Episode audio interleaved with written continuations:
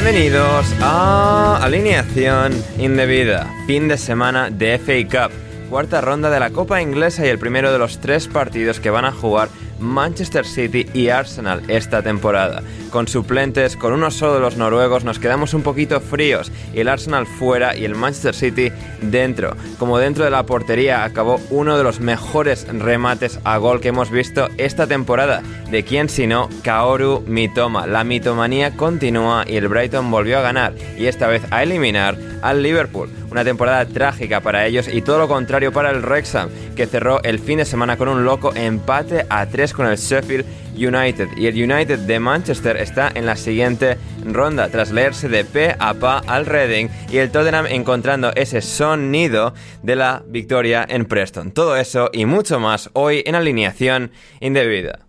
Y para hablar de todo ello, hoy en un programa de buen gusto y no de mal gusto, aunque tendremos que hablar de eso también, me acompañan tres invitados indebidos y el primero de ellos es Héctor Crioc. ¿Cómo estás, Héctor? Hola Ander, konbanwa. Eh, muy contento de estar aquí, pero yo vengo a hablar de una cosa. Tú aquí diciendo que venimos a hablar de todo esto. Yo solo he venido por un motivo, que, que es nuestro querido Mitoma, aunque sigo aquí diciendo que no olviden los oyentes que ya dijo nuestro querido líder y director, que yo vengo aquí a vender la moto de jugadores japoneses random. Así que estáis todos invitados y estoy con mi camiseta de Japón con mi toma detrás. Estáis todos invitados a subiros al carro, excepto Ander y Turraldo. me parece justo, me parece justo. Y es cierto, es cierto. O sea, yo esto lo dije a Héctor el otro día, pero eh, Héctor ha tenido total y absoluta razón respecto a, a Kaoru Mitoma. Fue el primero en hablarnos de este pavo en, ¿qué sería eso? Agosto agosto, sí, antes de empezar la temporada, claro. Luego me acuerdo septiembre, cuando estuvimos en Málaga, estábamos ahí hablando más de, de mi toma. Y, hasta hoy, que, ha marcado quizás el, gol de la temporada eh, 2022-23 futbolística. Ese Puskas, por favor, que, que vaya camino de, de, Brighton. Y también está hoy aquí con nosotros alguien que nos acompañó en nuestra expedición indebida en Málaga. Es Juan Di Mata. ¿Cómo estás, Juan Di?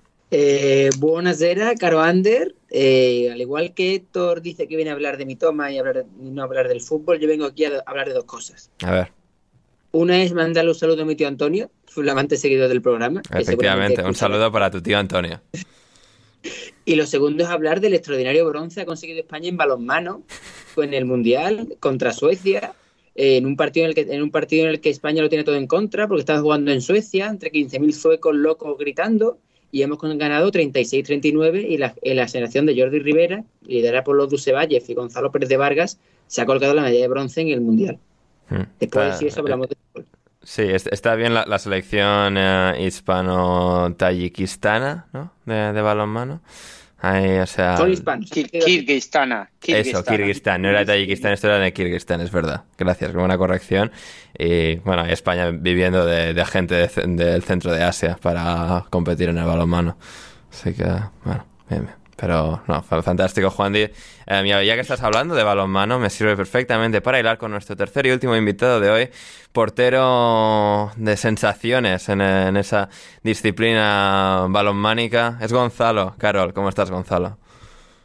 Hola, Ander. Muy bien, la verdad. Eh, bueno, yo sí quería aprovechar este momento imagínense, ¿no? Yo juego al balonmano y no me importa en más mínimo el mundial. No me he visto un solo partido de la selección argentina. Y, Juan Di sale encima a hablar de que España ganó un bronce. Imaginemos, ¿no? A,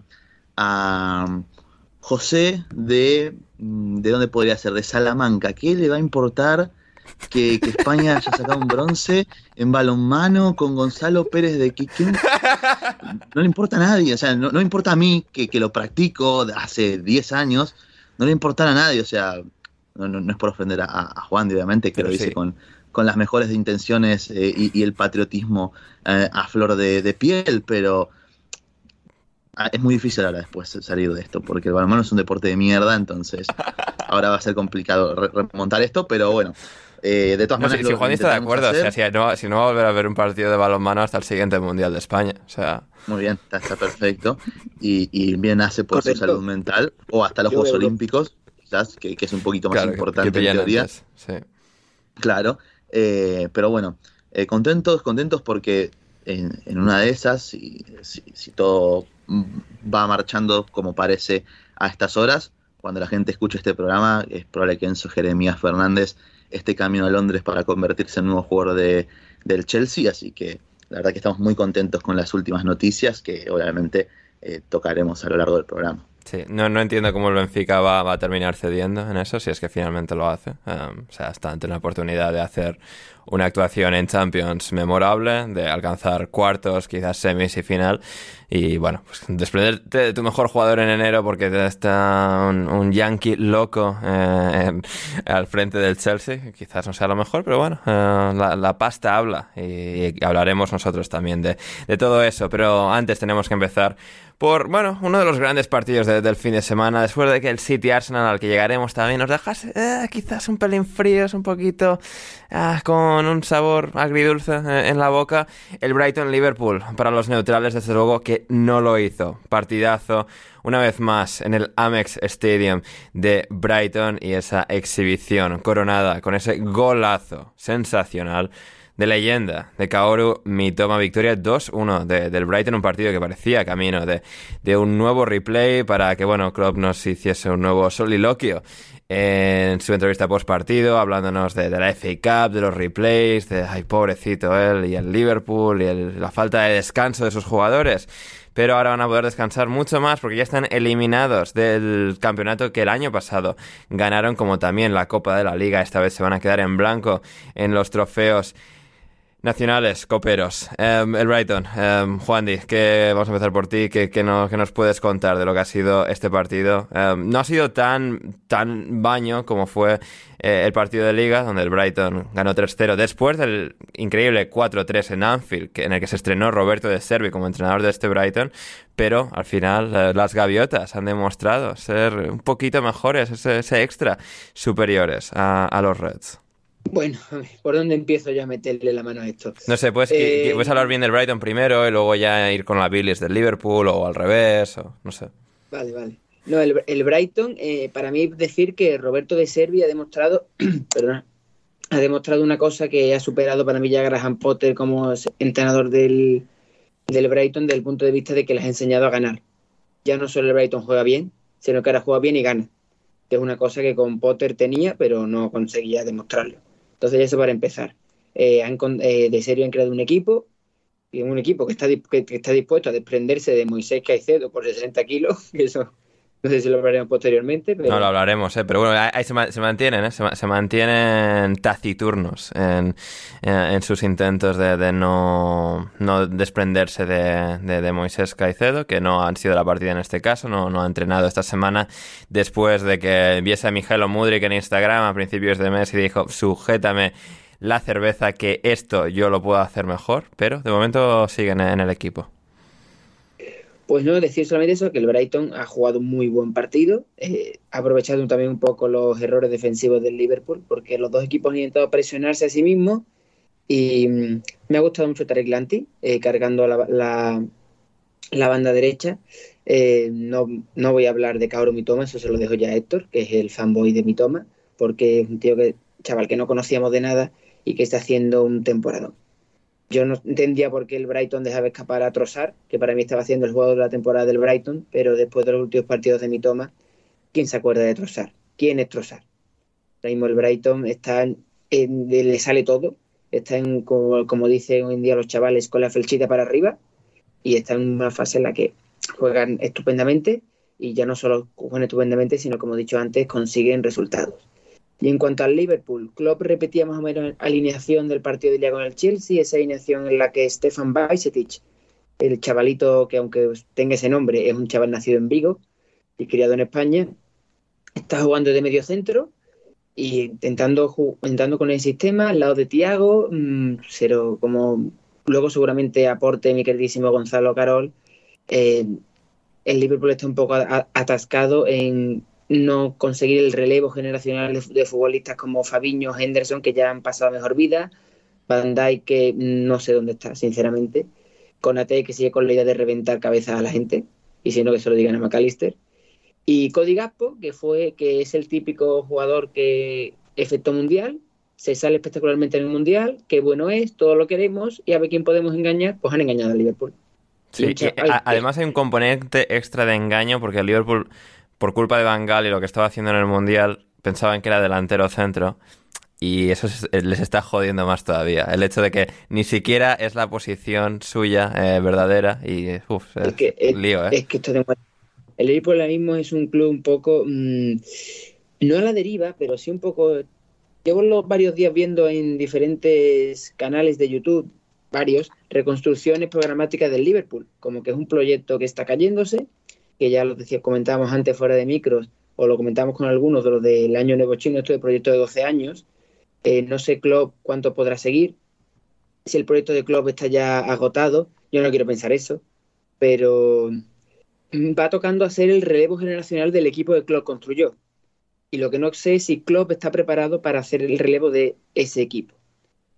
Mm.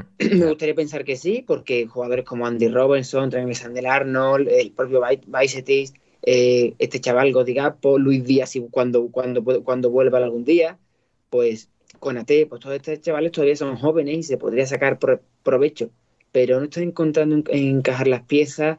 Hoy cuando hoy ya llega un momento en el que parecía que el Liverpool quería el replay, porque aunque es bueno, aparte de que Salah ha fallado lo más, lo más grande ha habido y por haber, menos más que está Garby Elliott, que parece que es el único jugador que ahora mismo junto a Bassett que defi- defiende los colores de los Reds, pero el juego no terminaba de convencer. Mm, Está jugando Navi Keita, que es un chaval que se gastó mucho dinero por él, que cumple contrato creo que el año que viene yo lo regalaría si pudiera. Un poquito de, de- desastre en desastre en, en muchas cosas de que el gran la gran temporada del año pasado, que llegaste a la final de la Champions, ganaste las dos copas, la- el, te gana, el, el City gana en la última jornada de la liga por pocos puntos.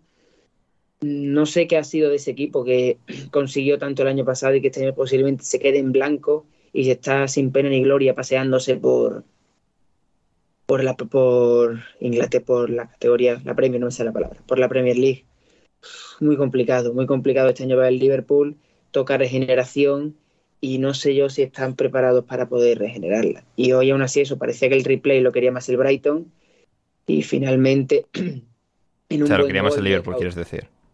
Perdón, si lo he dicho bien. Que no lo quería el Brighton, no lo quería, el Liverpool, el, el Brighton no lo quería, el Liverpool parecía que sí. Y al final, pues, tanto va el canto a la fuente que Cabrón y Thomas se ha sacado un golazo, pero un, literalmente un golazo.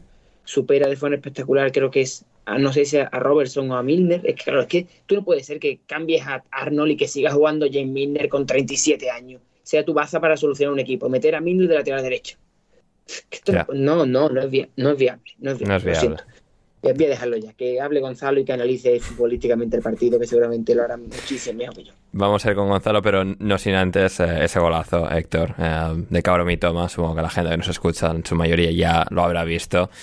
Pero para quien no, um, simplemente para ahondar en la absoluta genialidad técnica de Kaoru Mitoma, cuéntanos, ¿cómo, cómo ha sido posible ese pedazo de golazo de, de Mitoma para ganar este partido del Brighton?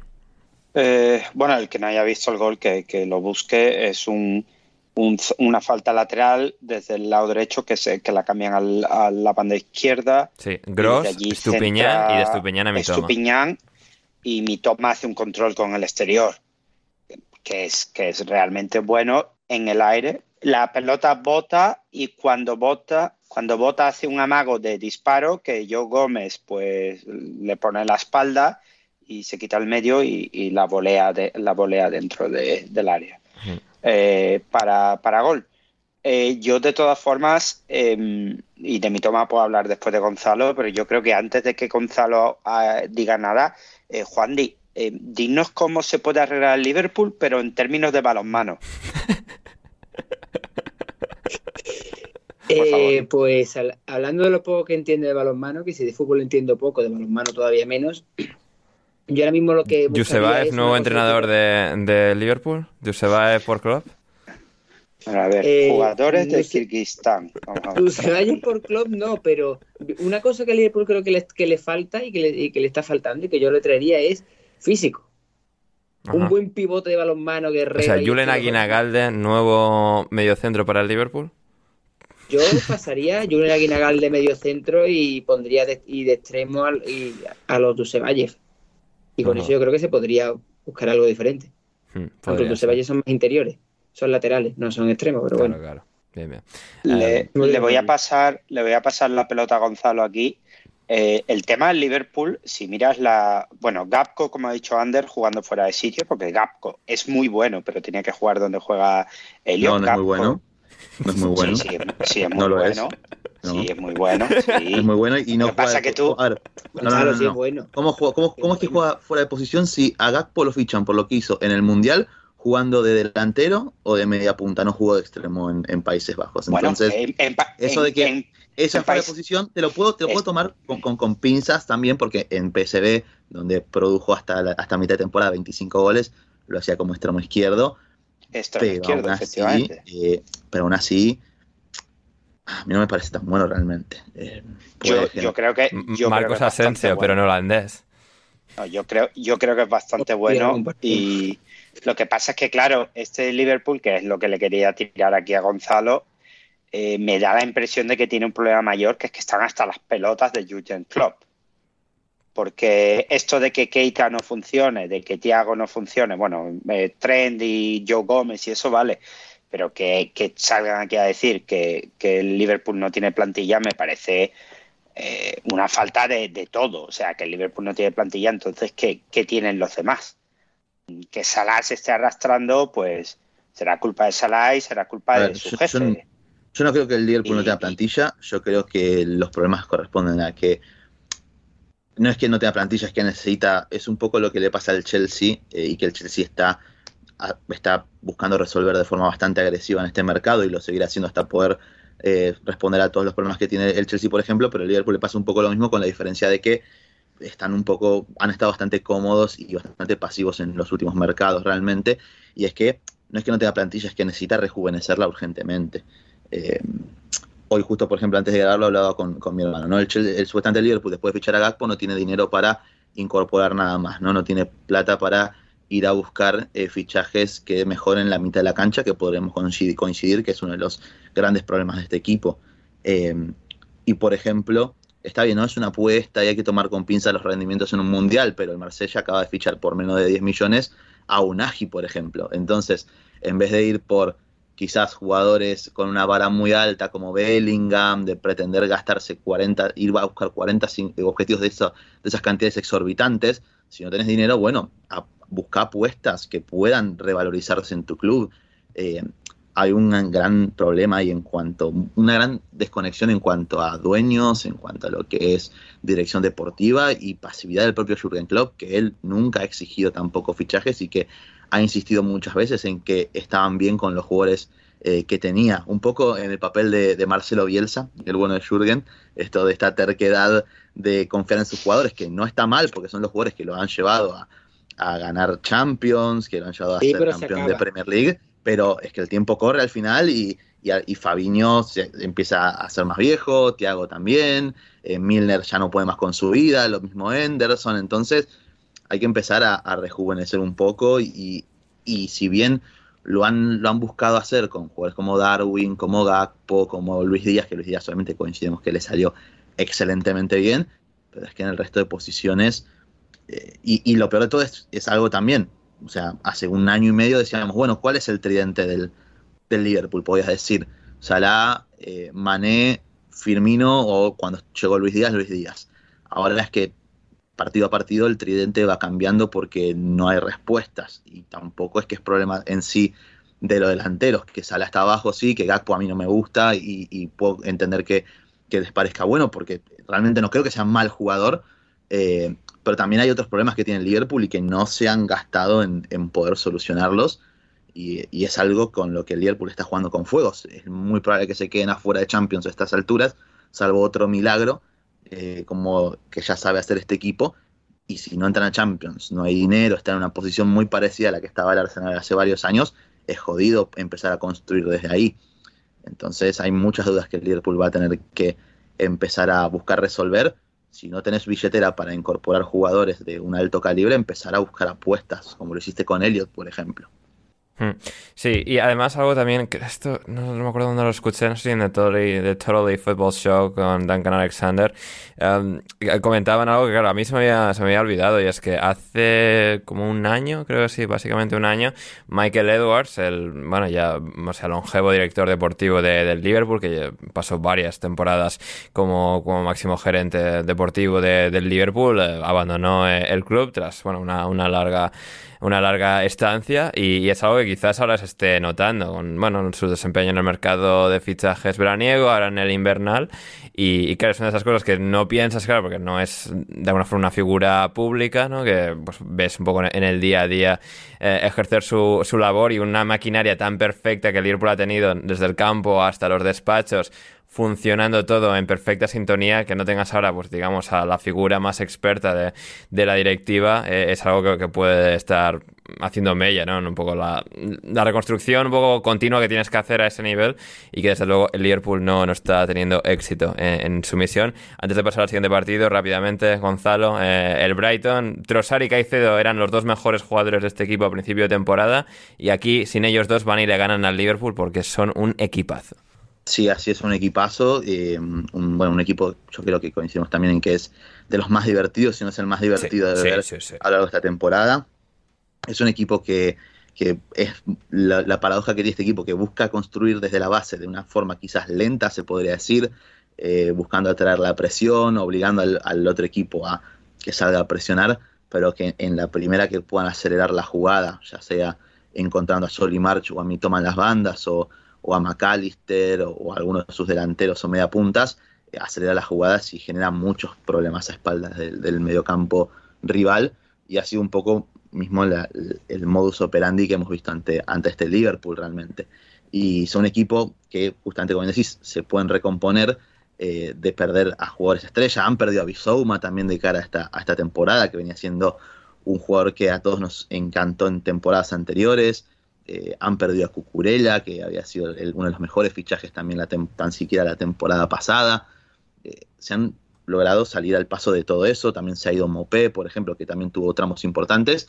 Y el Brighton sigue ahí porque tiene un modelo de juego establecido, porque es un club que apuesta por un estilo muy concreto y específico que siempre es divertido de ver, ya sea este Graham Potter o este de Servi con sus matices cada uno de los entrenadores, pero que siempre apuesta por el talento joven y por jugadores de un corte específico. Y, y, creo que eso los hace un club tan especial, con el que yo considero que es muy difícil no empatizar realmente. No, no sé, no conozco a alguien al que no le caiga bien el Brighton. Bueno, sí a alguien, pero bueno, ya sabemos. Ya, pero, pero eso no es, no es, que no le caiga bien el Brighton, es solo no, por llevar la contraria. O sea, es el personaje, claro, es, claro, que solo por, por el personaje lo hace. Pero, sí. digamos, como personas reales, al margen de un personaje que podamos tener, Sí. Eh, no creo que a alguien le, le, pueda caer mal realmente a este equipo, porque no, no. lo que están haciendo, la capacidad para reinventarse, para justamente se va a trozar.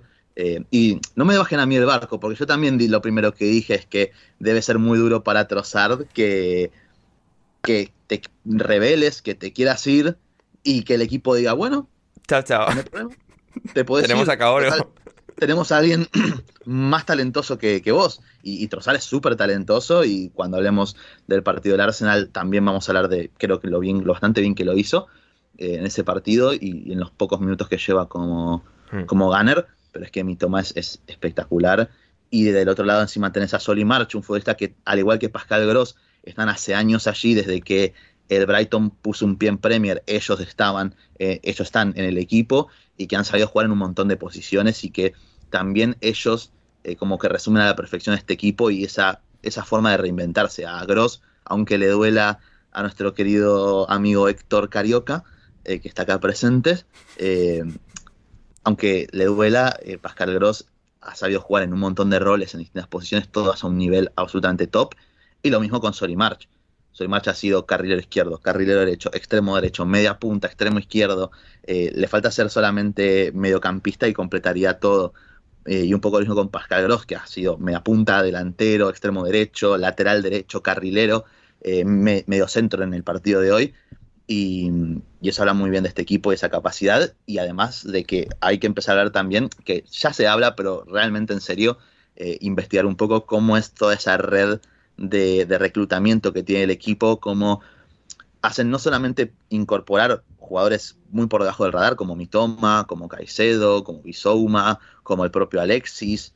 Eh, jugadores muy por debajo del radar que los incorporan de lugares un poquito exóticos y que también después son cedidos a otros lugares exóticos. Bueno, a, a, tuvo... concretamente casi todos a Bélgica, que es donde tienen un sí, club y donde tienen bastante influencia. Exacto, sí.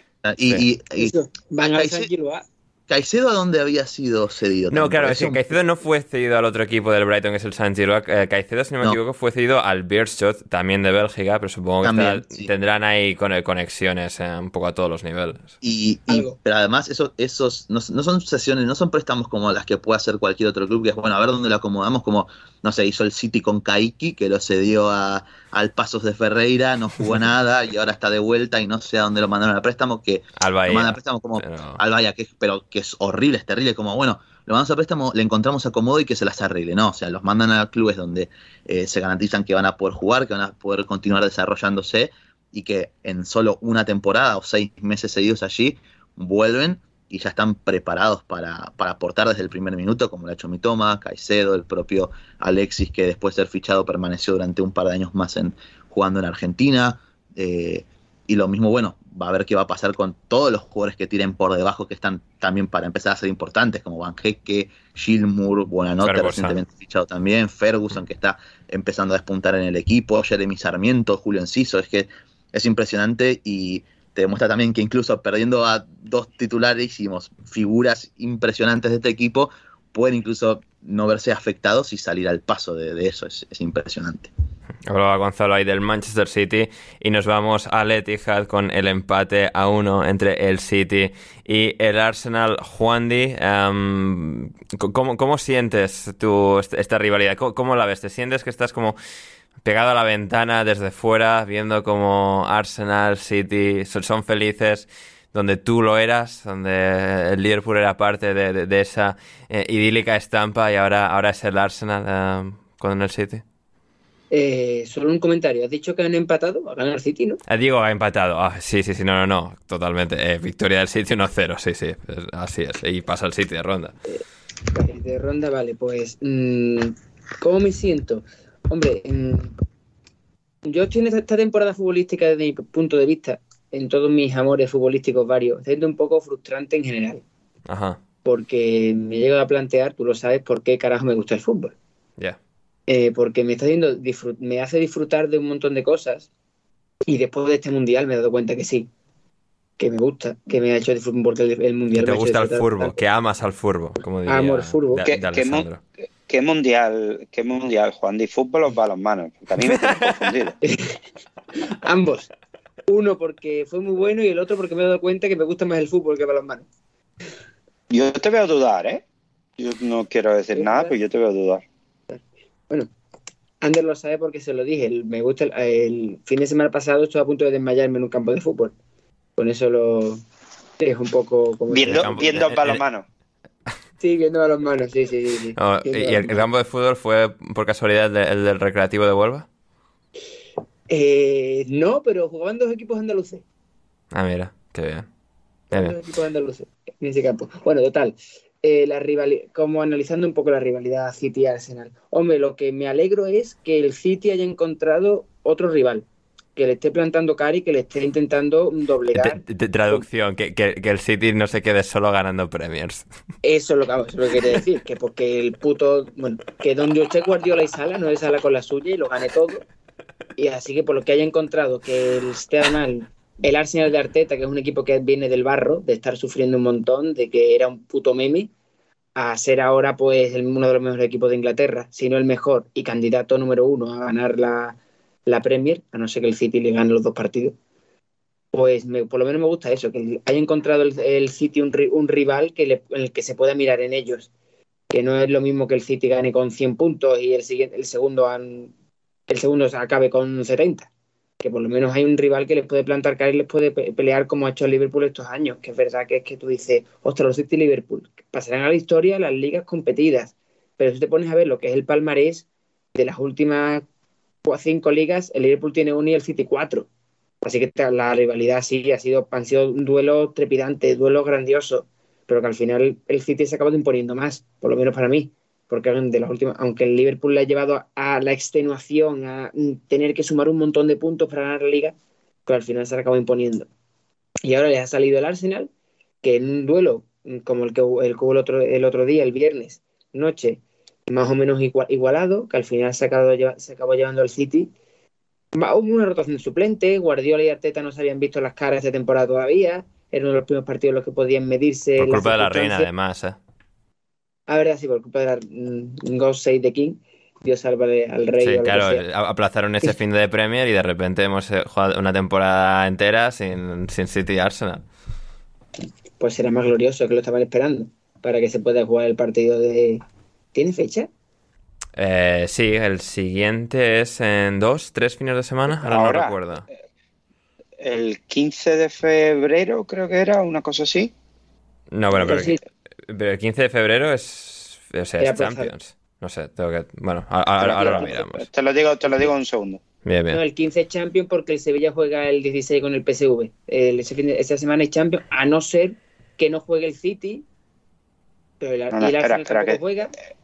Ahora Héctor lo confirma, en todo caso, sí, eh, va a ser interesante ese, choque de liga. Del choque de Copa, eh, Gonzalo al final victoria de City, se, se impone por la mínima 1-0, al final jugaron unos titulares más en el City que en el Arsenal. No jugó Odegaard, jugó Haaland. Salió Odegaard el último rato para intentar buscar el empate, pero al final sí, sin frutos. Em, ¿Alguna lectura que, podamos sacar en, claro de, este partido?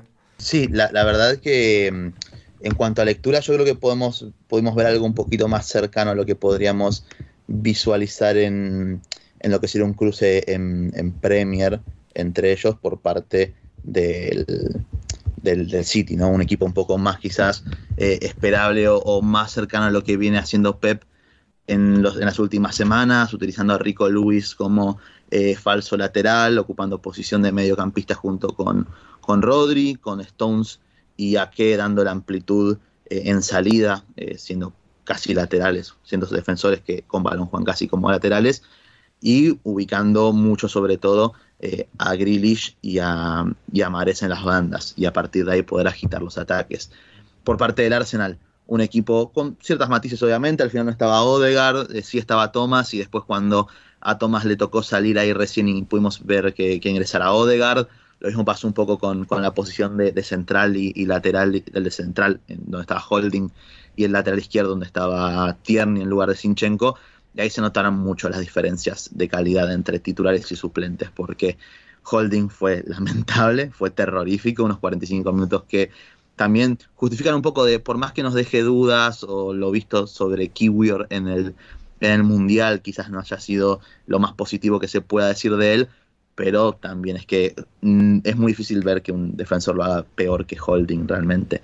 Eh, el Arsenal apostaba por ser muy agresivo en la presión en salida, en buscar arriba eh, y forzar que el, que el City recurriera al juego directo sobre Haaland. Un Haaland que, increíblemente, el Cyborg mide casi dos metros y es incapaz de, bajar un yunque, o sea, le tiran una sandía y es incapaz de bajarla.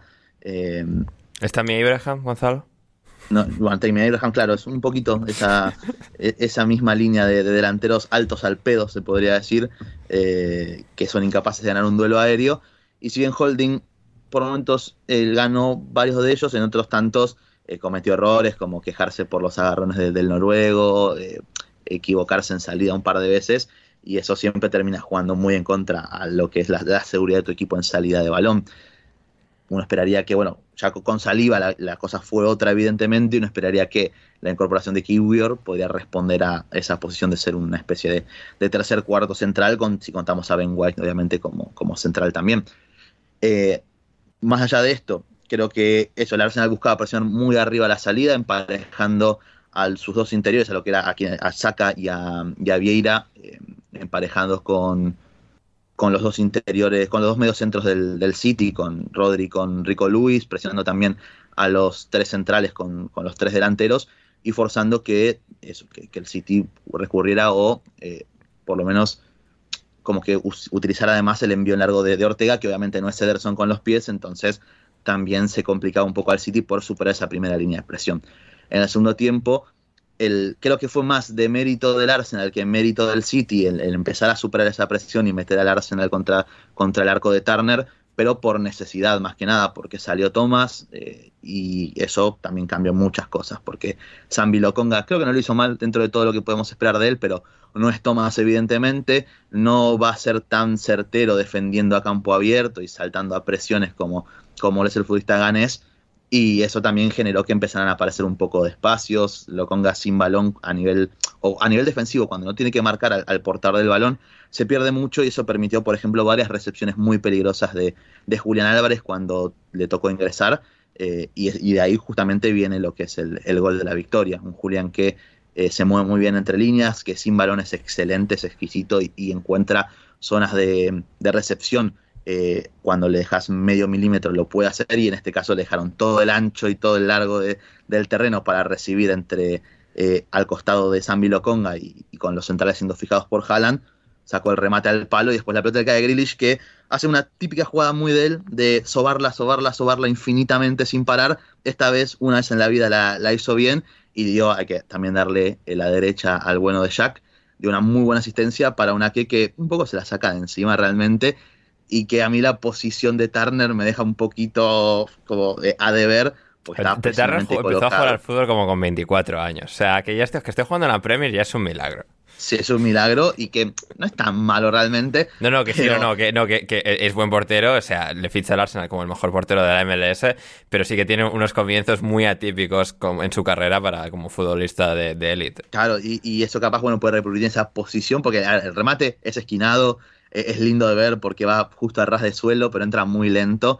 Y, y está muy sobre su primer palo eh. También es cierto que está un poquito tapado por, por saliva, pero bueno, es un poco una mezcla de un pequeñito error y un poco de suerte de Ake en una definición de derecha, además, que se termina pegando al palo y le termina dando la victoria al City. El Arsenal después buscó reaccionar rápidamente. Arteta dio entrada a Sinchenko, que ingresó y agitó cada ataque en el cual fue parte, como nos tiene acostumbrados en estos últimos meses. Eh, hay una diferencia importante ahí también entre Tierney y el, ucraniano en todo lo que es producción con balón.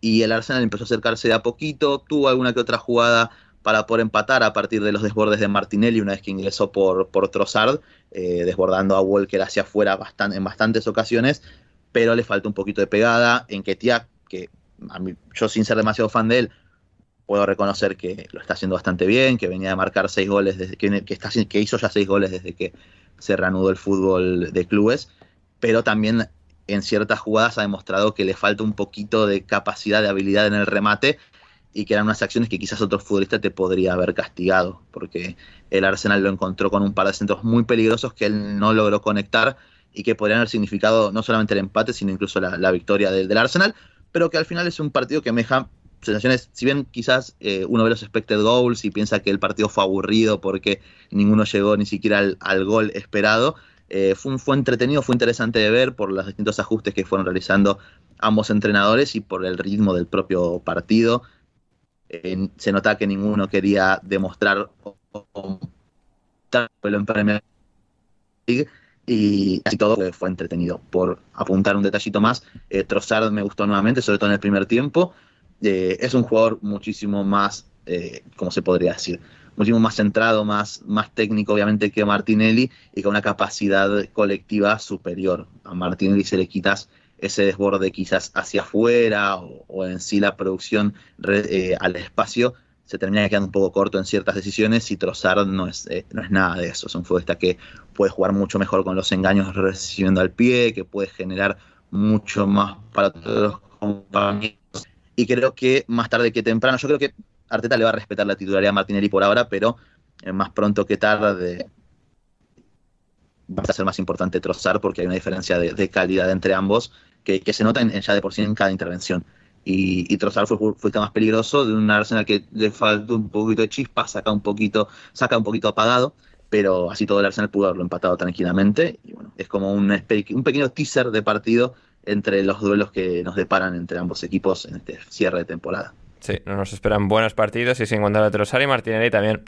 Al final, o sea, sí, quizás Trossard acabe jugando más minutos que Martinelli un poco en este tramo final de temporada, esta segunda mitad de temporada, pero claro, algo que también nos enseñan, o que nos han enseñado sobre todo en los últimos años, los grandes equipos, los super equipos, el Manchester City, por ejemplo, que al final, pues, Mares, que es, pues, seguramente más suplente que titular, ¿no? Y todos son, pero todos están muy metidos en la dinámica de, ser titulares, de intercambios constantes, y al final el Arsenal tiene que aspirar a eso, a tener incluso gente de banquillo que esté constantemente jugando para poder, pues, ser eh, un equipo más poderoso que el siguiente, que en este caso es el City, y poder ganar esa Premier League tras ser eliminado el Arsenal en su caso ya de la tanto de la Copa de la Liga como de la FA Cup. Quien no ha sido eliminado todavía de ninguna de las dos, Héctor, es, eh, es el Manchester United, que ha ganado 3-1 al Reading. Sigue ahora mismo vivo en, en, la Copa de la Liga, donde es favorito a pasar a la final tras ganar en el partido de ida de las semifinales, a ida y vuelta contra el Nottingham Forest aquí, contra el Reading, con todos los titulares, suponiendo que jugara con mayoría de suplentes contra el Forest en el partido de vuelta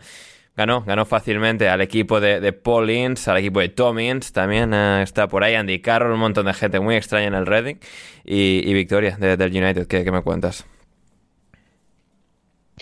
Eh, primero a confirmar, sí, 15 de febrero, 8 y media eh, horario central europeo, Arsenal Manchester City. Champions más Arsenal City, tremendo podcast. Sí, no, y Nottingham, Nottingham Forest, este eh, Nottingham Forest, Manchester City tres días después, o sea que van a llegar reventados a jugar contra el Leipzig el, el 22. Eh, del United, pues lo que llevamos diciendo semanas, creo yo, ¿eh? incluso vale que ocurrió lo del Arsenal, pero creo que llevamos semanas diciendo que, el United está en, en, una buena dinámica, que Ten Hag ha conseguido que el equipo funcione muy bien como equipo, que Casemiro ha dado lo que McFred no era capaz de dar, sorpresa. Y, no, solo defensa, sino que encima. Estos goles. Es que además Casemiro yendo al United es como la, oportunidad de ser todo lo que he sido en el Madrid y ahora voy a ser en plan centrocampista libre, voy a hacer lo que me salga de, de los de ahí para de alguna forma ser como este centrocampista definitivo que no solo hago lo que siempre he hecho bien, sino que ahora puedo subir, marcar goles, ser el amo del United.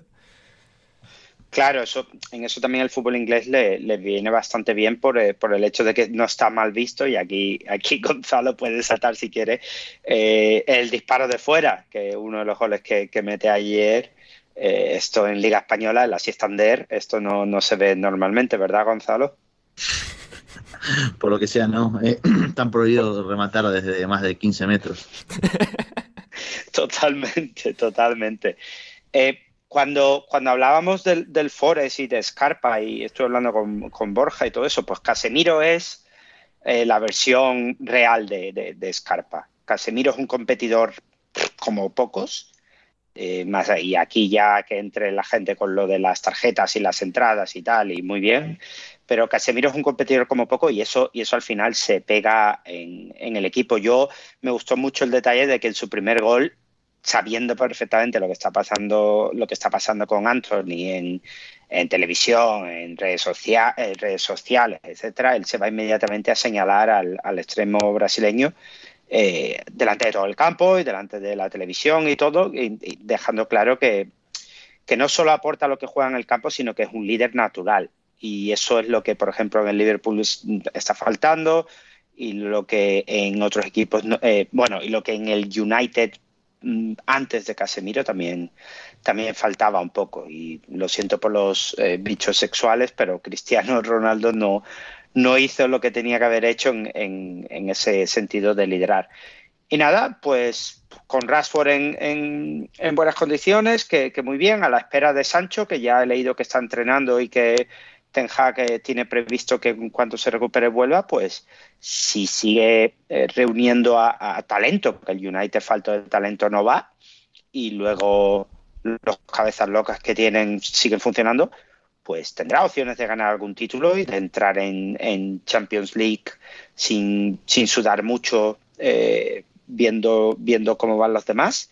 Y puede ser una temporada bastante notable para los Diablos Rojos. Hmm, efectivamente, Marcus Rashford, al que mencionaba Héctor, se quedó a las puertas de completar 10 partidos consecutivos como local eh, con el Manchester United en Old Trafford, marcando al menos un gol. Lo había hecho en los últimos 9 partidos del United eh, en Old Trafford, marcándole al Sheriff, al West Ham, al Aston Villa, al Burnley, al Nottingham Forest, al Bournemouth, al Everton 2, al Charlton, al Manchester City y al final se quedó en blanco contra el Reading, eh, desafortunadamente, pero aún así refleja la gran temporada que Marcus Rashford está siendo capaz de llevar a cabo bajo las órdenes de Eric Ten Hag y Eric Eriksen, en este caso, el, bueno, el desafortunado Christian Eriksen se tuvo que marchar lesionado y se salieron imágenes post partido de Eriksen abandonando Old Trafford en muletas, así que eso puede ser un grave problema para el funcionamiento de este Manchester United y las aspiraciones de, este equipo de, ganar la Europa League y de acabar entre los cuatro primeros de la Premier League esta temporada sin su piedra angular del centro del campo, el, regista, líder de orquesta danés, a ver qué, a ver qué tal les va, les va la vida, pero bueno, en todo caso todo lo demás parece ir funcionando bastante bien. Lo que no funciona también, Héctor, en la cabeza de Andy Carroll, dos amarillas en seis minutos y a su casa antes de terminar el partido, porque es lo que tienen las amarillas, que cuando sumas dos se convierten en una roja. Claro, y cuando no sabes sumar uno más uno, pues ocurren estas cosas. Claro, también tiene está, está relacionado. una amarilla por, por cada, bueno, dorsal lleva el dos, dos amarillas, una roja. Bueno, bien Andy Carro. Sí, de esos, de esos delanteros que ingleses que, de los que se esperaban mucho al principio, pero que lo normal es que estuviera ya en League One, League Two, en Australia, un sitio así jugando, o en Tailandia. Sí, sí, sí. Andy Carroca, bueno, ha sido un nombre, bueno, sobre el que obviamente hemos hablado mucho durante los años, gran fichaje de Liverpool en la época, todo también de, nombre a ciertos programas, de, bueno, de, esos canales que usted me habla. Y... Eh, y... Yo aquí tengo que hablar de Andy Carroll, ¿eh? Sí, sí, a ver, Juan, eh, no, te iba a decir de Carroll y también del entrenador del Reading. Eh, vale. ¿Tú quieres hacer tu famoso juego de, palabras? Sí, vamos. El magnífico juego de palabras que ha hecho Ander que hace que lo amemos y odiemos a partes iguales. Porque es, el juego de palabras que ha hecho en este tuit, eh, yo creo que ya roza la delgada línea que hay entre que nos, nos guste y lo metamos en la cárcel o en un manicomio una cosa ahí, esta intermedia. Se me ocurrió como dos días antes, ¿eh? y luego llegó el partido, hostia, pero tengo que tuitear esto, ¿eh? Y, o sea, éxito de masas el tuit. Una, foto de Pau Gasol y de un lince ibérico. O sea, ¿quién es el entrenador del Reading? Cuéntenme, queridos tuiteros. Y la gente ha cumplido, ¿eh? Muchas buenas, buenas respuestas. La gente lo ha, sabido apreciar, lo cual eh, me congratula. Pues congratulándote, tengo que congratular, hablando de congratulaciones, a hablando de Andy, de Andy Carroll también, eh, te quiero hacer un pequeño homenaje a la Peña Andy Carroll, que uno de los socios fundadores es nuestro querido Diego Blomqvist. Yo también estoy fundador en esa Peña Andy Carroll. Y todo sucedió en un cierto viaje con cierta gente a Londres a ver un West Ham Newcastle. Qué tiempos, ¿eh? Va a ser cuatro años. Ya han pasado cuatro años. Sí, sí, fue el invierno de 2019. O sea, un invierno que, o sea, ha marcado mi mente a fuego. Joder. Eh, ¿Pero pues cuatro años reales o cuatro años en tu escala, Ander? Ya, claro, en mi escala pues, son en plan, o sea, dos, dos, algo así. Va camino de, va camino de cuatro años, o cuatro años porque el... Fue en febrero de 2019, correcto, febrero de 2019. Porque fue en un puente de Andalucía cuando yo fui. Total, que ahí se fundó una peña en torno a Andy Carroll porque todos queríamos que jugara Andy Carroll. Andy Carroll no jugó y fundamos esa peña. Entonces, un saludo a la peña Andy Carroll por si alguno de los fundadores todavía sigue escuchando este programa, porque escuchábamos el programa, todos escuchábamos el programa. Bueno, algunos empezasteis ahí, algunos empezasteis ahí, ¿eh? Tú, por ejemplo, pájaro. Vale, pero lo puedo decir, yo empecé ahí, pero escuchábamos el programa, por eso yo mando, fíjate, cuatro años, cuatro, empecé a escuchar el programa el, el, en ese momento, cuatro años después estoy aquí soltando mierda sobre Andy Carlos. He mejorado claramente. Claramente, muy claramente. Pues la, única referencia es que Carroll es un, jugador mito y porque es inglés.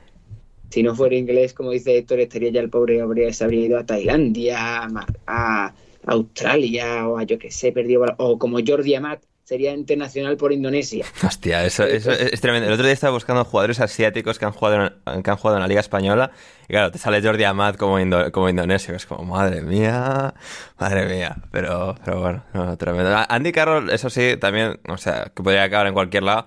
No es descartable todavía que acabe en la Liga Australiana, que le pegaría bastante. Y quien acaba de acabar en la Liga Australiana eh, esta, esta semana es Morgan Schneiderlin que fue fichaje estrella del Manchester United en la época eh, del Southampton, un poco no al mismo nivel de precio, pero un poco a la Van Dijk, en plan jugador que despuntó en el Southampton sobremanera y que luego en el United nunca llegó a, funcionar y ahora está en el Western Sydney Wanderers, enviado desde el Niza. Así que, bueno, ahí está la cosa. Sin el Reading, pues está un montón de gente extraña como Paulins, el hijo Tomins, Carroll, tal, Baba Rahman, que sigue siendo propiedad del Chelsea. Bueno, gente así divertida, eh, gente llena de, de, historias lustrosas. Así que. Hay gente que le gusta la vida en Londres, pero no tiene nivel para jugar en otro sitio. Claro, claro. Y van a Reading, que está un poco a tiro de piedra, tal. Ahí vas a Reading tan tranquilamente.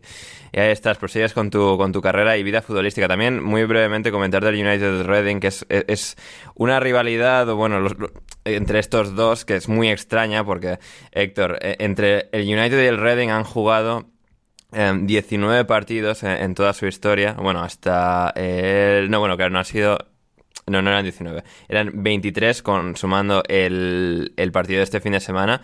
Y lo gracioso de esta rivalidad, Héctor, es que casi todos los partidos entre Reading y Manchester United en la historia han sido jugados en la FA Cup. O sea, no hay partido más de FA Cup en la historia del fútbol inglés que el Reading Manchester United. Porque han jugado de esos 23 partidos, eh, entre los dos, solamente seis así han sido en la liga, en la Premier League en este caso. Todo lo demás han sido en FA Cup y un, y un trofeo extraño que se jugaba en los 70, que es la Watney Cup. Así que, bueno. Hablamos, hablamos de. ¿Está usted sugiriendo bolas calientes? O... Puede ser, no sé. A ver, el, el, primer Reading Manchester United data del 24 de febrero de 1912 y desde entonces, FA Cup. O sea, FA Cup gana siempre el United o empate y luego replay gana el United. Eh, o sea, el Reading no, no, ha ganado al Manchester United eh, desde, desde 1927 en la FA Cup. Es la única victoria que tiene el Reading en su historia contra el United. No. Y ese año llega a la final el Cardiff. Muy bien. 1927. Joder, Juan, Juan es una fuente de sabiduría, ¿eh? espectacular. Pero es que son estos datos gilipollas que te aprendes para, no sé, que te enteras mientras del fútbol y de formación profesional. Es, creo que la final de ese, eh, no sé si la gana, pero sí la juega seguro el Cardiff City ese año 1927. Reconduce esto, Ander, que no sé por dónde. Sí, no, vamos a reconducir a, Preston, un equipo de estos que ganaban esa, en aquellas épocas y no ha vuelto a ganar desde entonces. Eh, Gonzalo, háblame bien en este caso eh, de, de Heung-Min Son, que vale, contra los matados del Preston, pero oye, volvió a sentirse buen jugador de fútbol y luego también vino a, rematar. Sí, no, lo, de siempre, o sea, Heung-Min Son está padeando un poco la temporada ahí contra eh, los matados, un equipo que, del cual es hincha Rafa Pastrana y que el último partido que habrá visto Rafa Pastrana. No, no, los ve, los ve, es muy enfermo, eh. ¿Qué los va a ver? ¿Qué los va a ver? Eso te dice a vos, ¿qué los va a ver? Entra a Sofascore, ve, a ver, puntuación, quién fue bien, así los ve. ¿Qué los va a ver? No le cree nadie a Rafa. No, está suscrito, eh. O sea, aquí, en, aquí en España lo dan, ¿eh? Sí, este en España lo daban. Pero bueno, o sea, se refiere a los del día a día, ¿no? o sea, porque tienes que suscribirte a preston.com. si, me pedís que, si me bien de, de Son, no es el mejor partido, porque encima Insisto, lo hizo ante el equipo de Rafa Pastrana, por lo bueno, tanto sí, tiene un par de buenos detalles técnicos. O sea, en plan, no está totalmente muerto, eh, No, el tema es que quizás a esta altura de su carrera, en la que ya quizás ha perdido ese puntito de explosividad, sin haber sido nunca un jugador realmente demasiado habilidoso con, con el balón. O Pero así un poco de la noche a la mañana, es decir, es el vigente máximo goleador de la Premier League. Sí, también bueno, pero también es por la facilidad que tenía quizás el, el Tottenham, a diferencia de esta temporada hay una diferencia. Quizás la temporada pasada el Tottenham tenía una facilidad un poco más grande de poder encontrarlo a campo abierto, lanzado eh, de cara al arco, donde ahí Son va a continuar siendo, eh, siendo decisivo de cara al arco. Toda su carrera lo va a seguir siendo. El tema es con qué tan eh, facilidad o qué tan regularmente el Tottenham lo puede poner a Son en esas situaciones de remate también. Eso es algo que, es importante. Y quizás sí, también quizás fue un poco de la noche a la mañana la, pérdida de esa explosividad o de esa capacidad de marcar diferencias a campo abierto. Y el Tottenham es un equipo que no encuentra ya fácilmente o que no supera incluso presiones rivales de una manera sencilla, como quizás lo hacía en otro momento o que lo podría hacer de una manera un poco más, más coral, más regular. Eh, tiene ciertas limitaciones el equipo y eso obviamente afecta también a heung Son, sin ser el jugador más autosuficiente del mundo. Lo que es, para lo que sí va a tener autosuficiencia toda su vida es para, bueno, sacarte estos dos remates que, sacó contra el pobre Preston y, marcar diferencias. Pero, o sea, al, margen de que es el Preston, o sea, esos goles muy probablemente los hubiera hecho, así era contra el Preston, si era contra el Leeds o si era contra el United, por ejemplo, porque tiene esa pegada y esa capacidad de, marcar esos golazos. El tema es ese, que ya necesita un poco más ayuda aún de lo que es el, contexto y lo que es el colectivo para colocarlo en esas situaciones de, remate. Bueno, eh, necesita ayuda y ahora tiene a Dan Schuma. Sí, también ahora tiene a Dan Schuma, que buen, buen debut fugaz eh, para marcar un gol muy rápido. Eh, no puedo hablar bien de Dan Schuma, hay que hablar un poco de los jugadores, Sander, en sí. Porque muchas veces defendemos a los jugadores y con razón también, pero también los jugadores se mandan sus, sus cosas. Son, son, son tontos los futbolistas. ¿eh? Y hay que decirlo, o sea, pero tontos no, no futbolísticamente hablando. No, no, o sea, no, no, o sea no, no, tontos en, el buen sentido, sino tontos en el mal sentido. O sea, Gonzalo, cuando piensas que te va a insultar, quiere recalcar que te está insultando todavía peor de lo que piensas que te está insultando. Pero, y no solo por Danshuma, eh, que, que Danshuma ya se había sacado las fotos, eh, con la camiseta de, del Everton. Bueno, pero despiden a Lampard y, o sea, y ya no se fía. Y, es como ya no está Frank, ya no está mi hombre, pues no quiero. Y después Caicedo, una semana dice ah, sí, lo de Caicedo es que lo Caicedo que una semana dice no, estoy enfocado en terminar la temporada con el con el con el Brighton. Y dos días después le llega una oferta con un cero más en su en su cuenta, en su contrato y de la nada un comunicado con tres tweets tratando de justificar que no, que él siempre estuvo, pero no te la concha. No, no, o sea, que siempre estuvo, no, pero es que, pero es, que es muy loco. Es, un comunicado como si ya hubiese fichado por el Arsenal. Es como, o sea, está. Sí, no, además eso. Está como vendiéndole la moto al Brighton de, si me, ficha, si me dejáis que me vaya, récord de fichaje del club, vais a. O sea, voy a poder contribuir muchísimo al, éxito futuro del Brighton con todo el dinero que voy a dejar en mi fichaje por el Arsenal. es como, ¿cómo se puede ser tan sinvergüenza? Y lo de Enzo también. Enzo que al principio, cuando el Chelsea lo iba a buscar con todo a, principio de este, de este mes, que se quería ir, que no se presentó a entrenar, que, que estuvo en falta con, el equipo que le dio la oportunidad de poder jugar en Europa, de poder dar en solamente seis meses un nivelazo espectacular en, Champions. Después eh, juega un partido, hace un gol y hace gestos de me quedo, de que estoy acá y que me voy a quedar, que se besa al escudo y hace literalmente 20 minutos salieron todos los reportes de que el Chelsea va a la carga y el futbolista le vuelve a comunicar a Rui Costa y a Schmidt que se quiere ir. No puede ser tan parado, o sea, no, puedes, no, pueden hacer eso los futbolistas tampoco. Algo es por una cuestión moral ya de por sí. Yo entiendo sí, que. o sea, un poco de, de amor propio, o sea, un poco, poco de, o sea, de, de, de, decoro. O sea, es que es muy lamentable esto, o sea, es que es ridículo, o sea, es que pareces tonto. O sea, hay una sanguijuela un poco también. eso, y que no es tan, tan exageradamente estúpido para hacerle caso, porque obviamente los agentes juegan su papel ahí. Evidentemente no descubrimos eh, nada. Ah, bueno, porque acaba de cambiar de agentes, de hecho. O sea, seguramente cuando puso el primer comunicado hace dos semanas de quedarse en el Brighton, eran unos agentes y ahora son otros. O sea. Pero encima de eso, no, no te puedes dejar manipular así por alguien más. Es que ser tonto a la, enésima potencia. Eh, y con esto pasa un montón de veces en todos los mercados y ya lo damos por, por normal, por natural. Y, después cuando los equipos toman alguna decisión trascendental sobre algún futbolista, sobre, no sé, un futbolista no quiere renovar, lo dejo parado seis meses, no, qué mal el club, cómo le va a hacer esto al jugador, o que los clubes son muy malos, que no te renuevan, que solamente piensan en ellos. Pero hay que ser justos también, al final todas las partes piensan en su beneficio propio. Entonces, si los futbolistas hacen estas estupideces de mandar mensajes confusos después de, darse vuelta y vender humo, porque ya es venta de humo, es una venta de humo exagerada, de vender humo a niveles inimaginables, como lo que han hecho, por ejemplo, estos tres futbolistas, ya después si los clubes hacen lo que quieren con los jugadores también y los tienen parados dos años y no los venden o hacen lo que quieren, no les pueden decir nada porque los propios futbolistas se ganan estas cosas o, el mal accionar a veces de algunos clubes.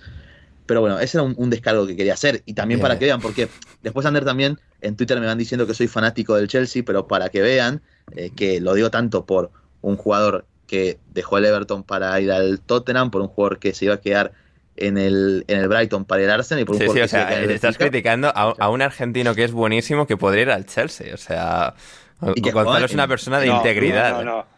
En el club del cual soy hincha, No, sí, que sí. además Enzo me parece el mejor fichaje posible para la mitad del campo del Chelsea y no tengo ningún tipo de dudas al respecto. Pero a ver, quiero ver qué iba a decir Héctor ahora, que justo quise interrumpir. No, no, digo que, que me ha gustado mucho que hayas dicho que Enzo, bueno, todo lo que has dicho bueno o malo de él, habiendo empezado el podcast diciendo que estás muy contento de que va a fichar por el Chelsea.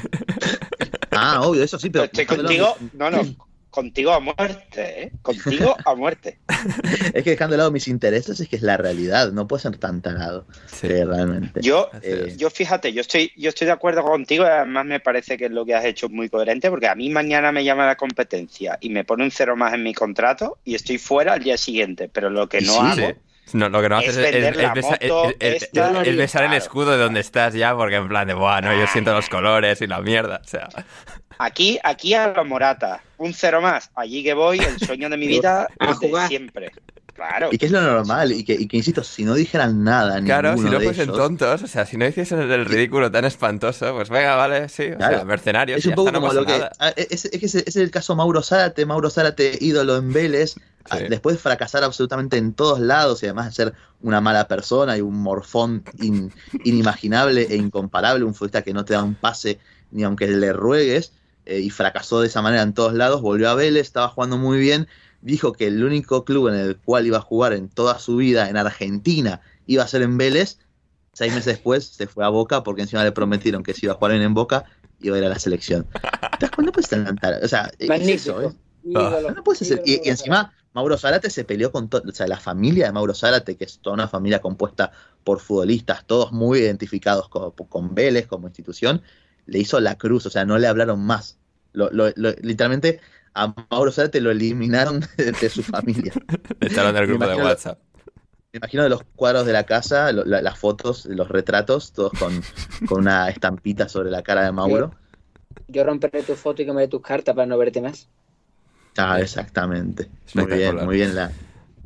Sí, sí, sí. Y hablando a alguien que no es tonto. antes- Bueno, a ver, a ver. Bueno, aquí yo quería hilar, pero a ver. No, no, antes de que nos vayamos del, del Tottenham, quería, quería jugar un juego. Sabes que últimamente me gusta mucho jugar un- a, a estos juegos. O sea, hemos hecho una Eh, hora cuatro dime, partidos, ¿eh? O sea, según- cuatro partidos que no nos interesaban. Bueno, Bueno, esto, esto te va a interesar más. Bien. Según las, la- la- eh, los malvados mercados eh, que, que existen por ahí, de- que- que manejan el fútbol, eh, ¿quiénes, ¿quiénes crees que son los cinco entrenadores con más opciones de dejar su puesto en el, en el futuro En la Premier. próximo? Por orden. Sí, En la Premier, ¿Es para. Ander o para todos? para todos, pero eh, un juego. Cinco. Sí, Vale, sí. Eh, podéis decirlo sin orden, luego lo pongo yo en orden si queréis. Ah, vale. Em, a ver, Conte está entre los cinco. em, Ponte. ¿Sí? Gary O'Neill está entre los cinco. Sí. Sí. No, a ver, de los de abajo que no hayan echado al entrenador, básicamente. Eh, Mois está ahí también. Em, Sí. Vale, los otros dos. Eh, eh, eh, Rogers. Sí. Y. Cooper. No. No, vaya, casi, casi pleno. Eh, ¿Es de los grandes o de los normales? Joder, viendo pistas. Joder, si quieres te digo el nombre. También no pasa nada. No, no, no, venga, venga, dale. Mm, Vamos, tampoco tenemos que alargar mucho que Ander ha sacado cuatro.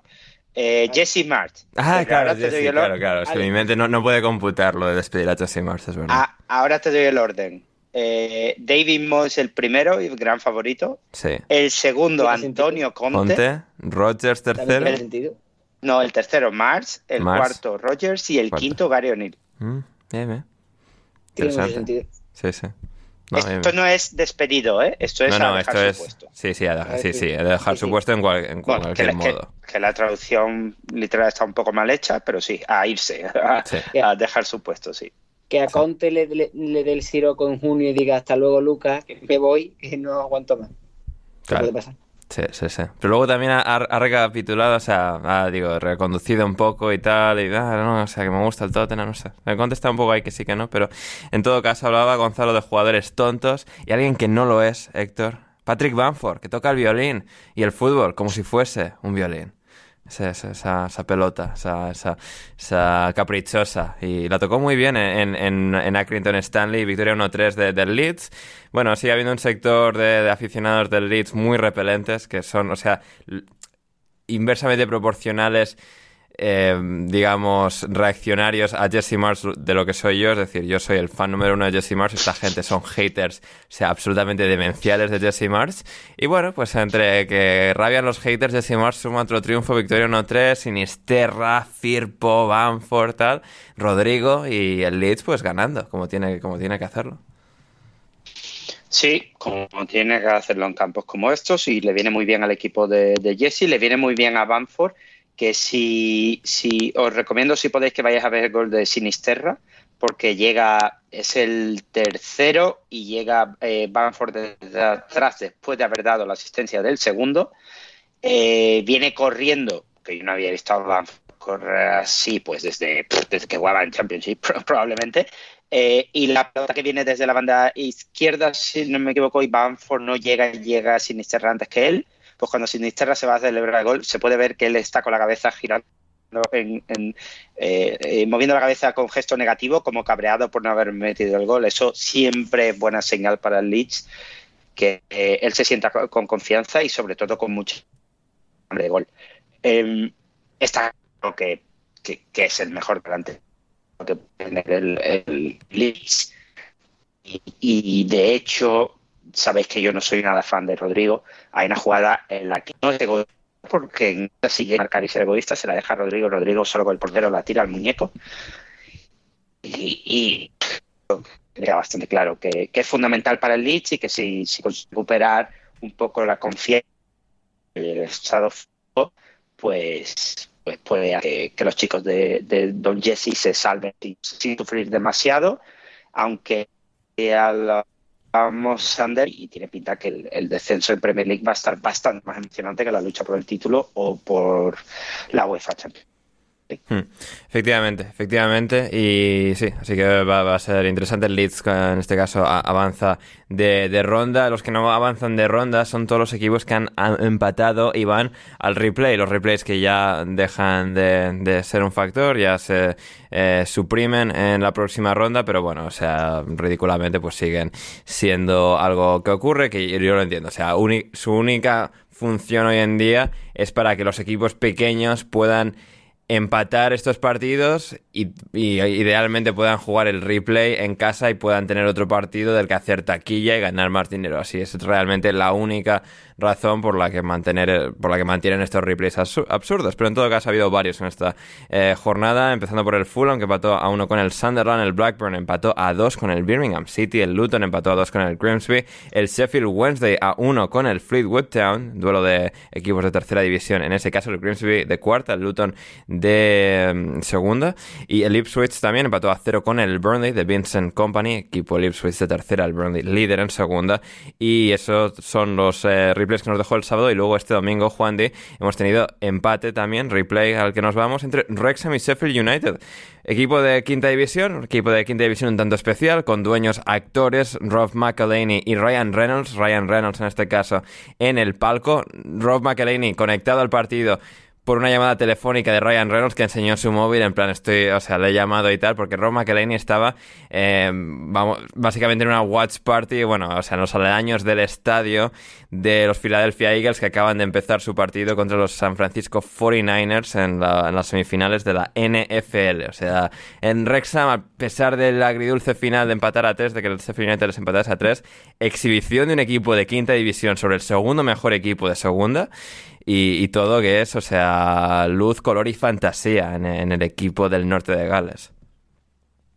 Eh, es maravilloso.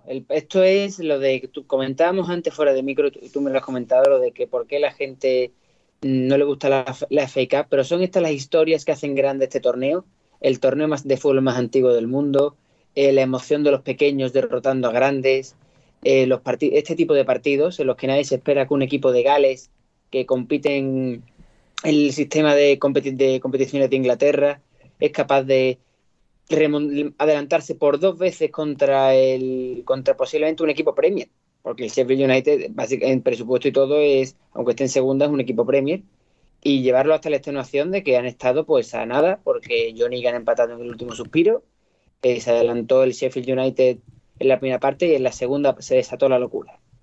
Empata el West Ham en un saque de en un gol estoquitiano, Rory de la piano, como queramos decirlo. Saque de banda al corazón del área, balón dividido, mete uno la cabeza y aquí, y aquí empatamos y gol muy clásico de equipos de, de, divisiones inferiores en Inglaterra.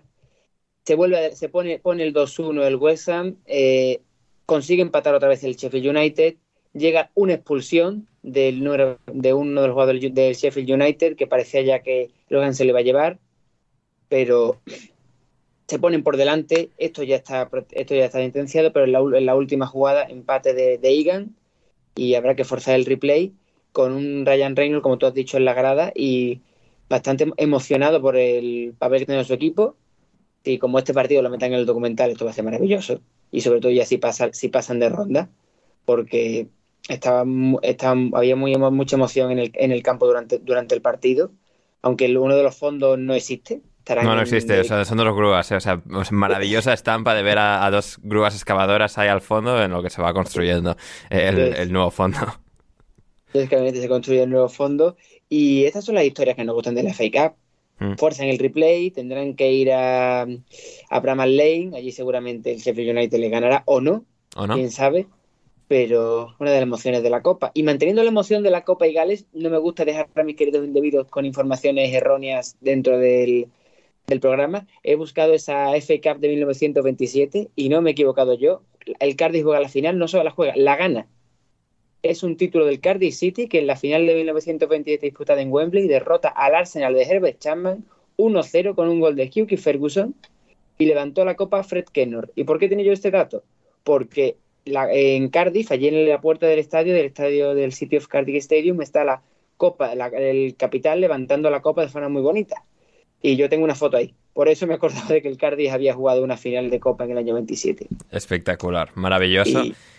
me gusta dejar sin datos a mi gente y, y perdón por la chapa, lo siento. No, no, no, no en, en, absoluto. Además, el Wrexham, o sea, ha hecho un partidazo habiéndose lesionado sus, o sea, dos de sus tres centrales titulares en los primeros 10 minutos de partido. Se adelanta el Sheffield United, se lesiona un central del Wrexham, se lesiona el otro central del Wrexham y así tienen que los cambian, tal, siguen en igualdad numérica, pero con defensas suplentes y acaban eh, dándole un repaso al Sheffield United que al final, desafortunadamente para ellos, para el Wrexham, pues bueno, han tenido que terminar en empate y se van a, al replay el segundo clasificado de la segunda división inglesa y el primer clasificado de la quinta división inglesa. Y además hablaba ahí Juan de, historia, el Wrexham también presume mucho de que su estadio es el estadio Em, que sigue en pie, digamos, eh, en el que se ha jugado, en el que hace más años se jugó un partido internacional que jugó Gales, eh, la selección de Gales, em, en campo de, del Wrexham hace más de 100 años y bueno, siguen presumiendo de bueno, ser el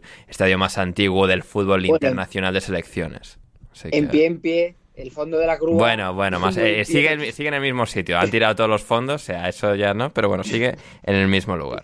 Em, y, y también, eh, antes de que se nos enfade Sepe, eh, también es suscriptor del programa, muy aficionado del Fulham, que he pasado antes un poco por encima del resultado del Fulham, empate a uno con el Sunderland de segunda división.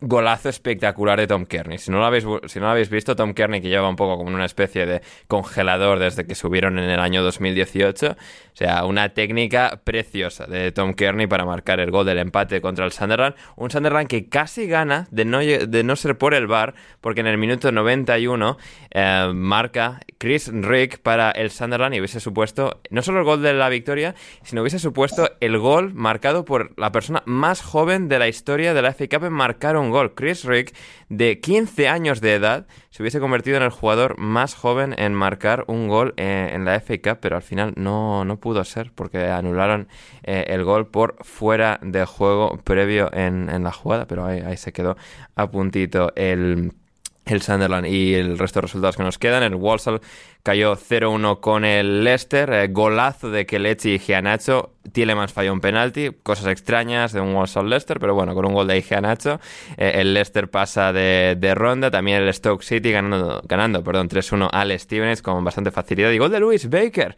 eh, una de esas leyendas de, las cesiones miles y locas del Chelsea, de su academia. El Luis Baker fue cedido como a 20.000 sitios, ha acabado recalando de manera permanente en el Stoke, marcó el tercero de penalti, 3-1 victoria sobre el Stevenage. El Bristol City ganó 3-0 al West Brom.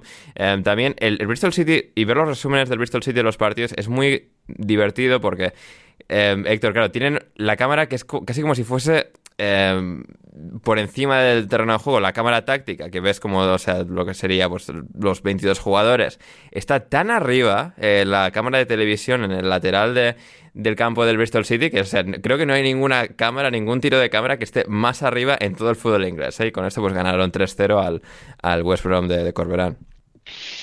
Sí, eh, me recuerda a cámara de videojuegos antiguos. Sí, sí, sí, sí. FIFA muy, muy, muy antiguos. De que la ponías así para poder ver todo el campo y, dar infinitos pases como en la Siestander, pues igual. es, algo que, me recuerda a eso. Em, eh, Tom Kearney, que es un poco tu amigo Anthony Gordon, ¿eh? ¿En qué sentido? En el sentido de jugador que sale con mucho hype y que luego seguramente se estrella. Ah, bueno, pero Kearney nunca llegó a tener tanto Tom Davis, Tom Kearney. Sí, sí.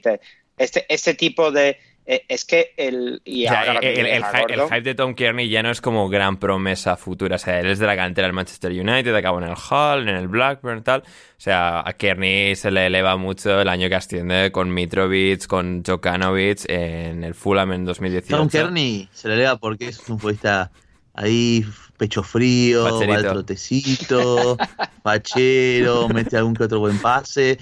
No importa que sea un muerto de hambre, pero bueno, eso ya es, es secundario, obviamente. Lo que importa es que juega el trotecito, eso es lo que tiene de bueno. Sí, sí, sí. Es un suso. Suso. Como, como, como Todd Canwell, que se ha ido al, Rangers esta semana, igual. Ah, pero a ver, este Anthony Gordon me parece mejor que todos. Sí, sí, ahora hablaremos de, Anthony Gordon. Hay, bastante debate en cuanto a cómo de bueno eso, ¿no? Eh, el último resultado que no he mencionado de, la Copa, Gonzalo 2-1, victoria del Southampton sobre el Blackpool de segunda división. Blackpool en el que estaba Mick McCarthy, por supuesto, con Terry Connor siempre asistente a su lado. Esto todos que lo último que habían hecho creo que era en el Cardiff y previo al Cardiff Chipre. Bueno, una, trayectoria muy loca, pero viejos rockeros nunca mueren, viejos entrenadores menos todavía, y ahora están en el Blackpool, McCarthy y Connor, pero del, del Southampton, Gonzalo, doblete de Román Perrot y golazo, bueno, es una cosa un poco extraña, pero o sea, es como muy impactante el gol que mete eh, de falta desde fuera del área eh, Román Perrot en uno de los goles del Southampton, luego mete en segundo, o sea, extrañas cosas de, la FA Cup, extraños sucesos. Sí, sí, las cosas que te permite la FA Cup y entre dos equipos inviables es que Román Perrot, que viene siendo uno de los peores fichajes que ha realizado el Soton eh, desde, desde que llegaron, desde que volvieron a Premier, pueda marcar dos goles siendo, siendo un golazo vistiéndose de, de World Pros por momentos, ¿no? Pero bueno, al final Soton en la posición en la que está, cualquier victoria, por más que sea ante cualquier equipo, le, puede servir bien para ir mejorando sensaciones, para que empiecen a, ganar regularidad. Bueno, Romeo Lavia ya vuelto de, la lesión. Eh, el argentino este, Carlos Álvarez, que no es, no es del tenis, o sea, tuvo un buen debut el otro día contra Carlos Alcaraz. Eso, Alcaraz, eso. Sí, sí. Eh, a mí es un futbolista que todavía está pendiente por definirse realmente. Es un mediocampista que se siente muy cómodo jugando también por momentos de, media punta, que le gusta entrar mucho a zona de remate, tiene mucho gol, creo que eso también es algo es lo más positivo de él. Tiene muy buena lectura eh, a la hora de, bueno, de qué momentos medir las situaciones para entrar en zona de remate, tiene buen remate también, se eleva muy bien en alto y es un futbolista que tiene también una capacidad física como para resistir lo que sería el ritmo de, la Premier y que no lo pase por arriba de entrada. Es un jugador que falta definirse entre eso, si va a ser un mediocampista, un interior o más bien un mediapunta, un jugador más ofensivo. No es el más habilidoso con el balón tampoco, ni el más imaginativo, pero es uno que puede quizás aportarle un poquito eh, más de esa por lo menos capacidad de, de repetir esfuerzos, de, de Sí, lo mismo, o sea, muy poder- box to box y si lo pones al lado de Labia que tiene más calidad, o sea, puede ser un centro del campo que le Claro. funcione a, a Sí, no, y, complementarse entre Labia, WordPros y el propio Alcaraz, Sí. eh, creo que puede ser muy bien. Al margen de si desciendan o no, o sea, todos creemos que por más fichajes que hayan hecho, el Sotón tiene toda la pinta de Sí. que va a estar en Championship el año que viene, pero Correcto. son fichajes de jugadores prometedores, que imagino que tampoco son futbolistas que deben estar cobrando demasiado, por lo tanto los- a la mayoría de todos estos, Y- eh, de la Cocha, Blavia, Dossi, Sí, o sea, y eh, además todos tienen que tener contratos de, bueno, si bajamos os bajamos el sueldo a la mitad o os traspasamos o lo que sea, pero bueno. No, Bien. no, o, o no, o que por el hecho de no cobrar demasiado los puedan mantener. También, también. Bien. Sí, sí, sí. No, no, pero que digo, eso, pues, si descienden, pues, o sea, más o menos está- estará dentro de un rango que podrán más o menos llevarlo bien y mantenerlas. Así que, bueno. Sí, a ver, yo, yo es que igual si descienden a los cinco jugadores, ¿a qué jugadores vemos del Soton marchándose si descienden a esta altura? Walker Peters quizás, eh, Bela Cocha por Vela lo hecho esta Cocha, el más temporada, prometedor. Labia, Labia se va seguro. Labia, Labia también sí, y, pero el resto son todos futbolistas que tampoco WordPress de- de- depende de qué, qué, qué- qué tamaño de equipo le querría. O sea, si le quiere, pues yo que sé, el Burnley que acaba de ascender, pues igual no se va. Si le quiere, yo que sé, un No. Tottenham, entonces igual sí. No, si le quiere, sí, un, o un equipo ya mitad de tabla. Aston Villa, también. quizás, eh, sí, no sé. Fulham, por ejemplo. O sea, Sí. todo hipotéticamente estamos hablando, sí, ¿no? sí, Pero sí, sí. jugadores que tienen esa, esa posibilidad de, de salir del equipo, no, no se me viene mucho más. eh, libramento quizás, pero estuvo un año parado, entonces Nah, sí, yo sí, calculo no, que en Champions no cuando no. regularmente le va a venir muy bien, porque me parece un jugadorazo impresionante, pero bueno, estuvo lesionado y eso también ha cambiado mucho los planes con él.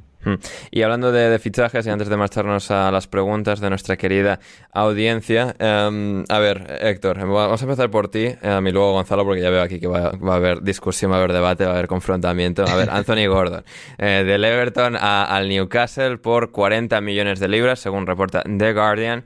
Bueno, eh, a ver, un jugador que yo creo que el Everton ha, ha hecho bien en, eh, yo qué sé, al final...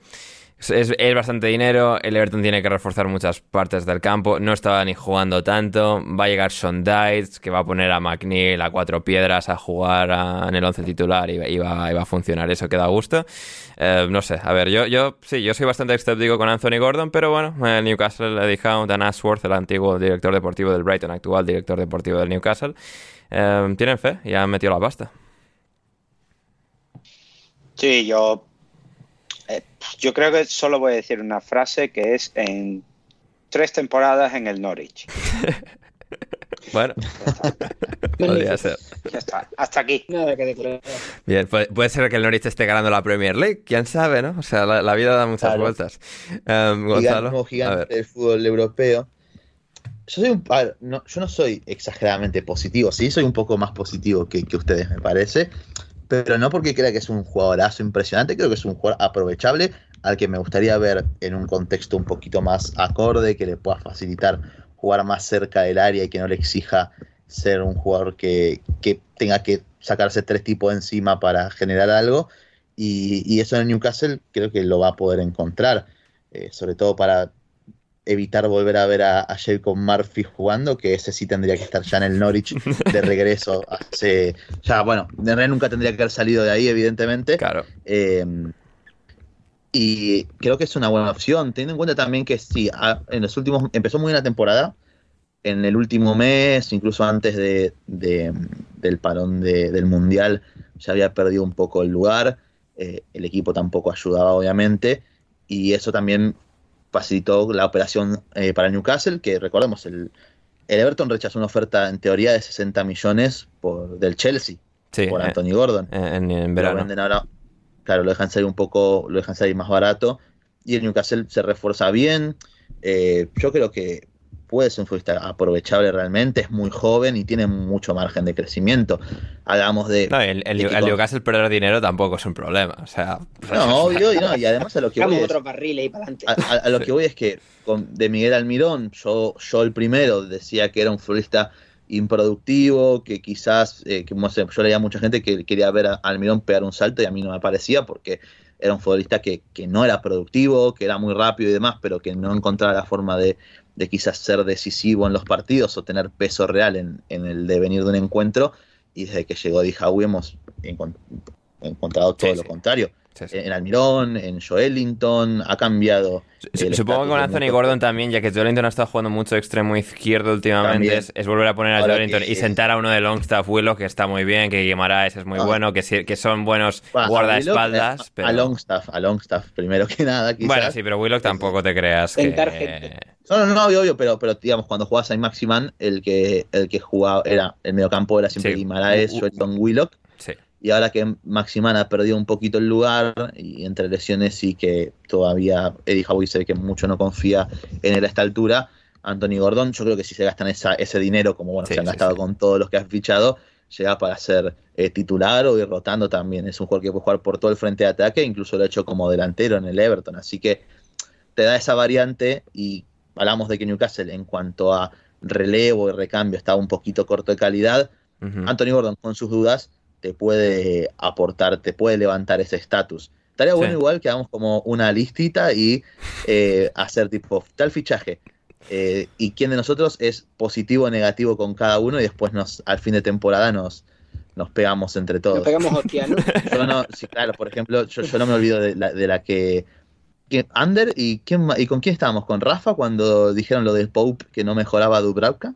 Eh, no, Rafa no, porque Rafa estaba con la reforma en casa. Yo, ¿quién, quién estaba cuando dije yo eso? O sea, no, porque yo, ¿Héctor? yo, yo lo- Hágase, Héctor, hacete cargo si fuiste, no, no seas rata, ¿eh? Si dijiste que Yo no, no- No, no, no, yo no fui, yo no fui. Yo, No, Héctor, yo Héctor no, no me yo suena. No cuando como Ah, no, barro, yo ¿José? no, no ¿José tengo problema. ¿eh? Igual José, ¿No José? no me acuerdo. Sí, no me acu- José es muy tonto, Yo así que creo, te- yo creo, Nah, yo creo que deberíamos soltárselo a Manu. En caso de duda, No, Manu. Manu, Manu, no, porque Manu no tendría idea cómo atajan Pope y Dubravka, no los vio en su No sabe quiénes son. No saben quiénes son, claro. Sí, sí, no, a ver, no, no, yo, yo, yo dije no, no, o sea, y, y- y es cierto, y no, el, el tiempo. Eh, Ah, es un ejemplo, yo también No, no, sí, también no, no, el, el tipo ha demostrado no, que Nick Pope, o sea, Nick Pope es el mejor portero en cuanto a estado de forma, es el mejor portero de la Premier League, ha mejorado a Dubravka sin lugar a dudas. Um, pero sí, sí, a ver, Pero sí. Es un ejemplo de para, para tipo ir anotándolos para acordarnos Ya, ya, y ya. después, bueno. Sí, no sé, es que claro, pensando el con- es que claro, y primero es como ah, Anthony Gordon no me convence. Luego, claro, Gonzalo describe el contexto del Newcastle y yo que sé, Willock lo hace bien, Longstaff, que es muy malo, lo hace bien. Si lo hace bien. sí, San sí, Maximan, por esto es como que. Y Almirón, que era un poco que sí que no, ahora es una superestrella con el equipo. Es como. Ah, es como Anthony Gordon no es tan bueno, pero el Newcastle sí es muy bueno y él va a ser arrastrado por la corriente del equipo y no va a salir mal. O sea, estoy como. Estoy en, en mi posición tibia de siempre. Claro, es como. ah, No, no, no, sí, no sé, es complicado. Pero, pero bueno, de, de a ver toda- qué tal. de todas formas, eh, sobre el precio, Sí. eh, sin, sin, sin entrar en el tema de que sí, 10 barriles y sin problema, eh, hay, hay un comentario de- del precio del futbolista inglés y de cómo cada vez eh, muchos de estos equipos tienen plantillas más cortas, incluido el Manchester City, porque pese a que sus academias son buenas y ahí están los sub-23 y todo eso, los jugadores no están listos para, para demostrar en Premier League, excepto cuando hay un jugador así que rompe, que no que ni siquiera pasa mucho tiempo en, inferiores.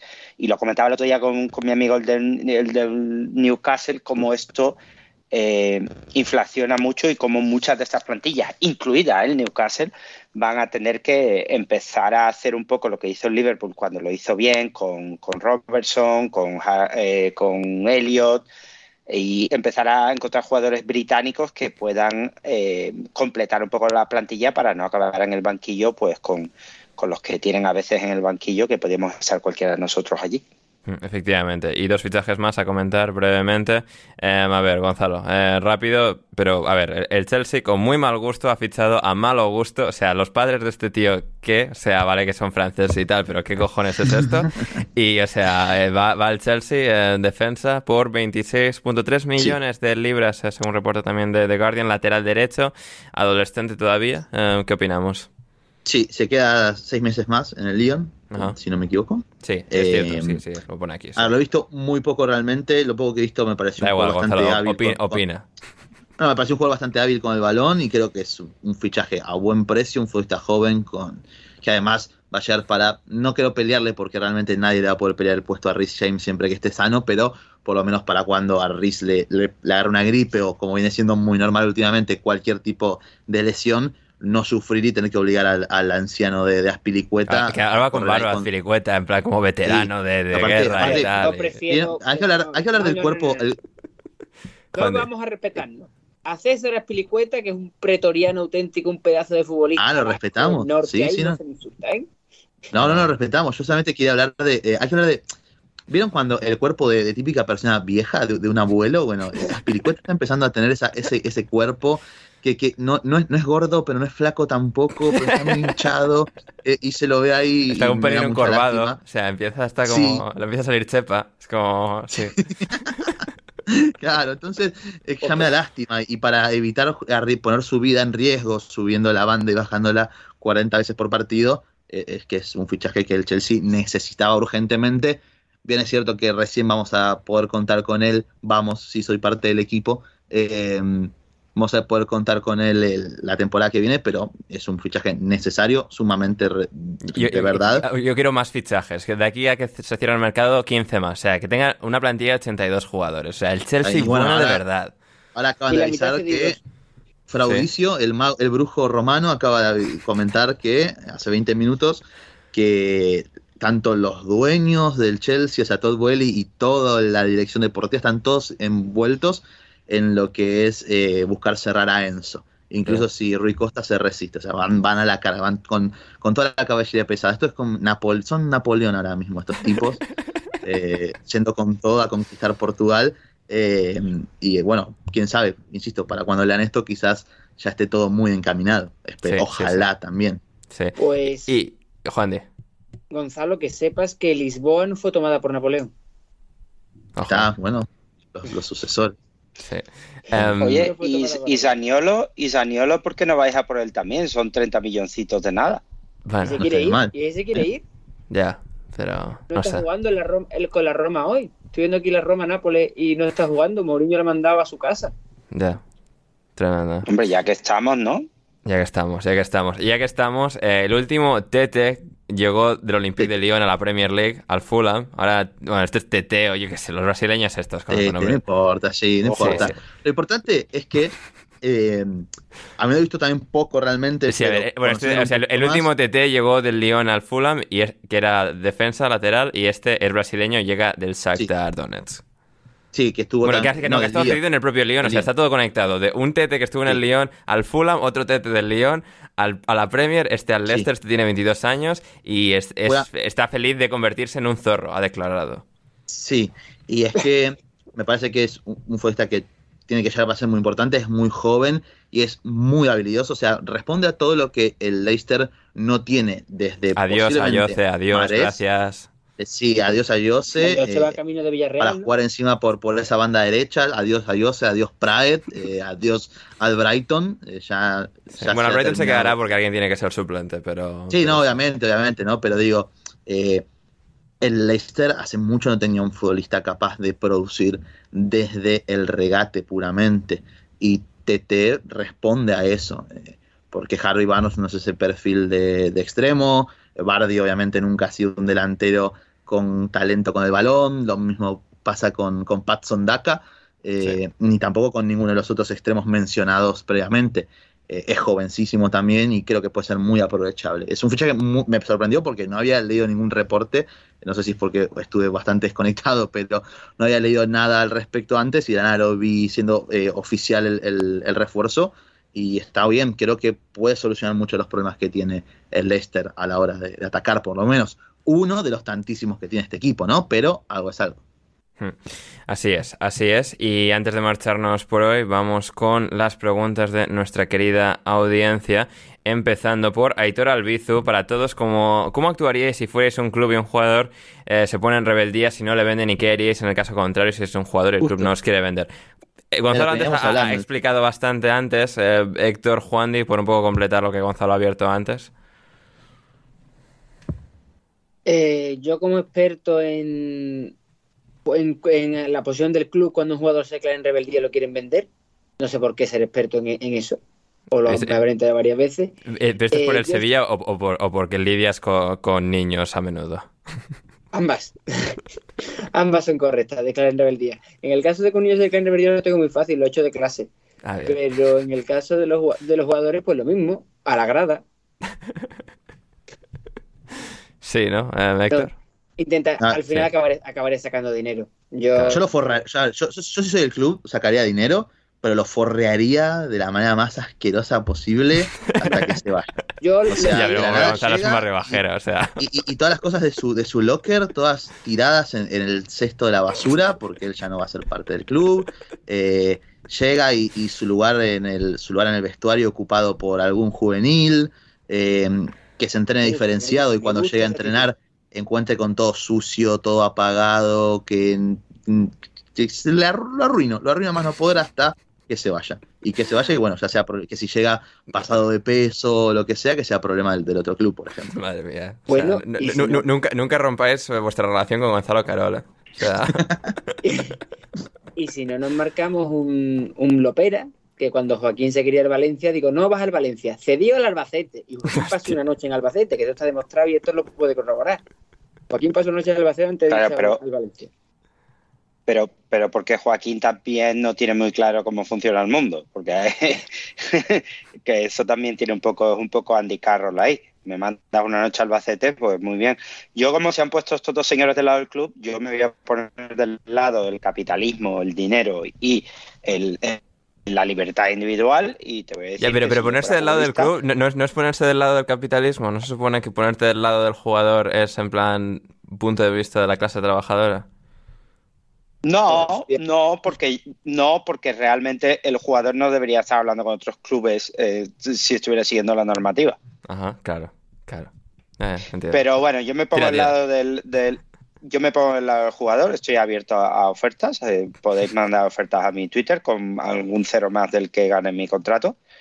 Y, y yo iría a mi club y les diría que me han ofrecido dos ceros más, no uno, dos. Y que, que muy bien, que yo estoy muy contento de este club y que el crecimiento es muy bueno, pero que yo tengo una familia a la que dar de comer y que si ellos quieren igualar la oferta, estupendo, y que si no, que por favor que, que aprendan de su adolescencia que las relaciones que no funcionan hay que cortarlas y, y nada, que cojan lo que le den y que luego me dejen irme con mis dos ceros pues a jugar al golf o a coger panza o a ser Anthony Gordon en el Newcastle.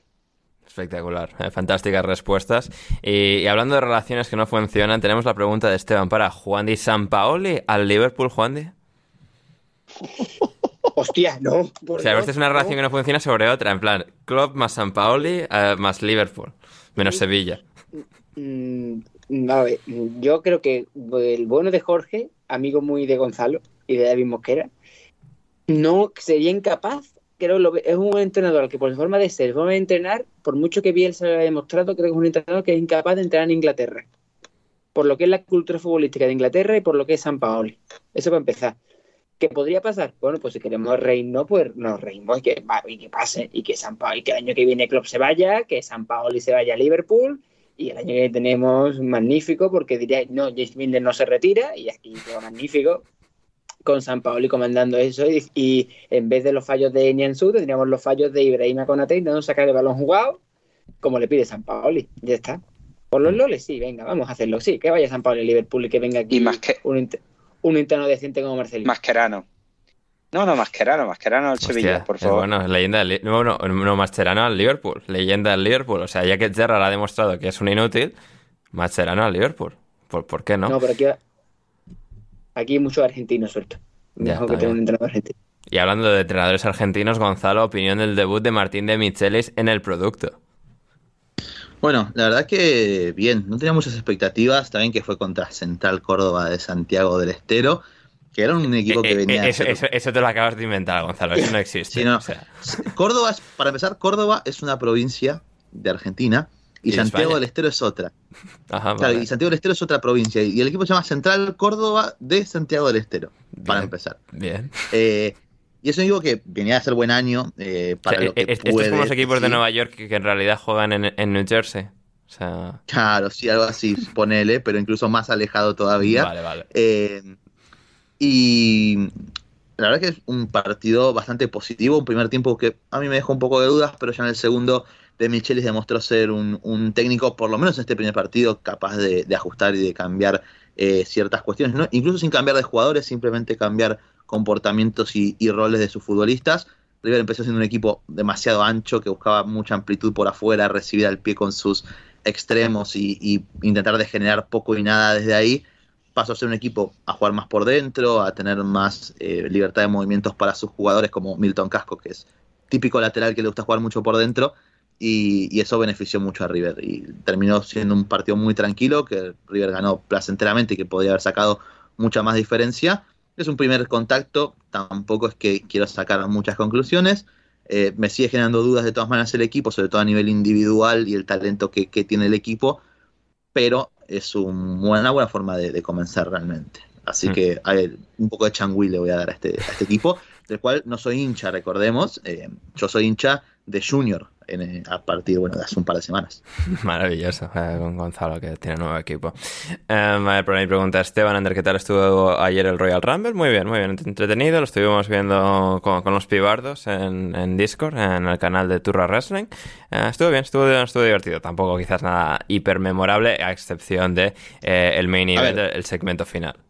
Sí, hay que hablar. Yo el segundo final lo vi. Eh, visto lo del Royal Rumble, hay que. Aunque a la gente no le guste andar, hay que desquitarnos.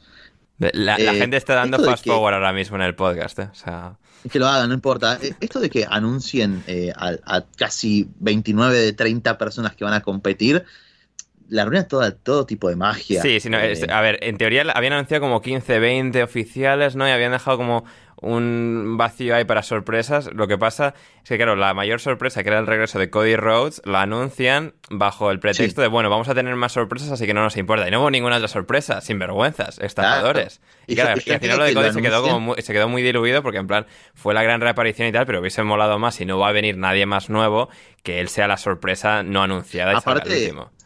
Pone, ya sabíamos que iba a volver, pero tampoco me lo anuncies porque. No, vale, lo, lo anuncias, si tienes, si otras 3, 4 sorpresas, vale, anuncias al que más o menos ya sabe todo el mundo que va a volver, pero si es el único, no lo anuncias, hijo de puta, o sea... Pe- Pero, pero incluso, incluso aunque no iba a aparecer, eh, el hecho de no anunciarlo es como que te tiene la expectativa de, che, mirá, ahora viene, en qué número entra. sí, sí, sí. El hecho de saber que iba a entrar es como, bueno, en algún momento entrará y cuando llegó el 29 y no había entrado, bueno, el próximo, Sí. por lo general el 30 siempre era alguien también que, que te sorprendía o era alguien, y ya, Bueno, el año claro, pasado fue, era- Shane McMahon, ¿no? O sea, que eso, el año, el año pasado sí que fue, o sea, un absoluto, una absolu- absoluta catástrofe. Um, pero, pero sí. importa, eh, al margen de eso, o sea, lo bueno era eso, ver antes cómo entraba, aunque sea a un jugador ahí medio, a un luchador medio moribundo ya en el... En Sí, sí, no, no, no, no hubo leyendas, leyendas así material. antiguas, sí, sí, no, No hubo plan- nada. Sí, no, no, No, fue, no. eso fue bastante flojo y luego el segmento final del main event, o sea, en cuanto a, o sea, a ver, sí, eh, dentro de la categoría wrestling, esto no lo vamos a comparar con cine y con dramas, o sea, bien hechos, pero lo que es wrestling como tal, el segmento final eh, sí que es como de lo mejor que se ha hecho en wrestling, en WWE quizás jamás, o sea, el drama, el suspense, todas la- las emociones a flor de piel, las diferentes personalidades, sea, si os interesa el wrestling, id a echarle un ojo. Em, y me preguntabas, Esteban, ¿ganas de las finales de conferencia de NFL? Sí, ahora en cuando terminemos estos voy a, voy a ir a verlo. Y a ver, eh, para todos, bueno, esto, pregunta de wrestling, eh, es que esto ya, ya hemos alargado mucho, ya otro día, porque habrá tiempo para comentar esto de Lobato.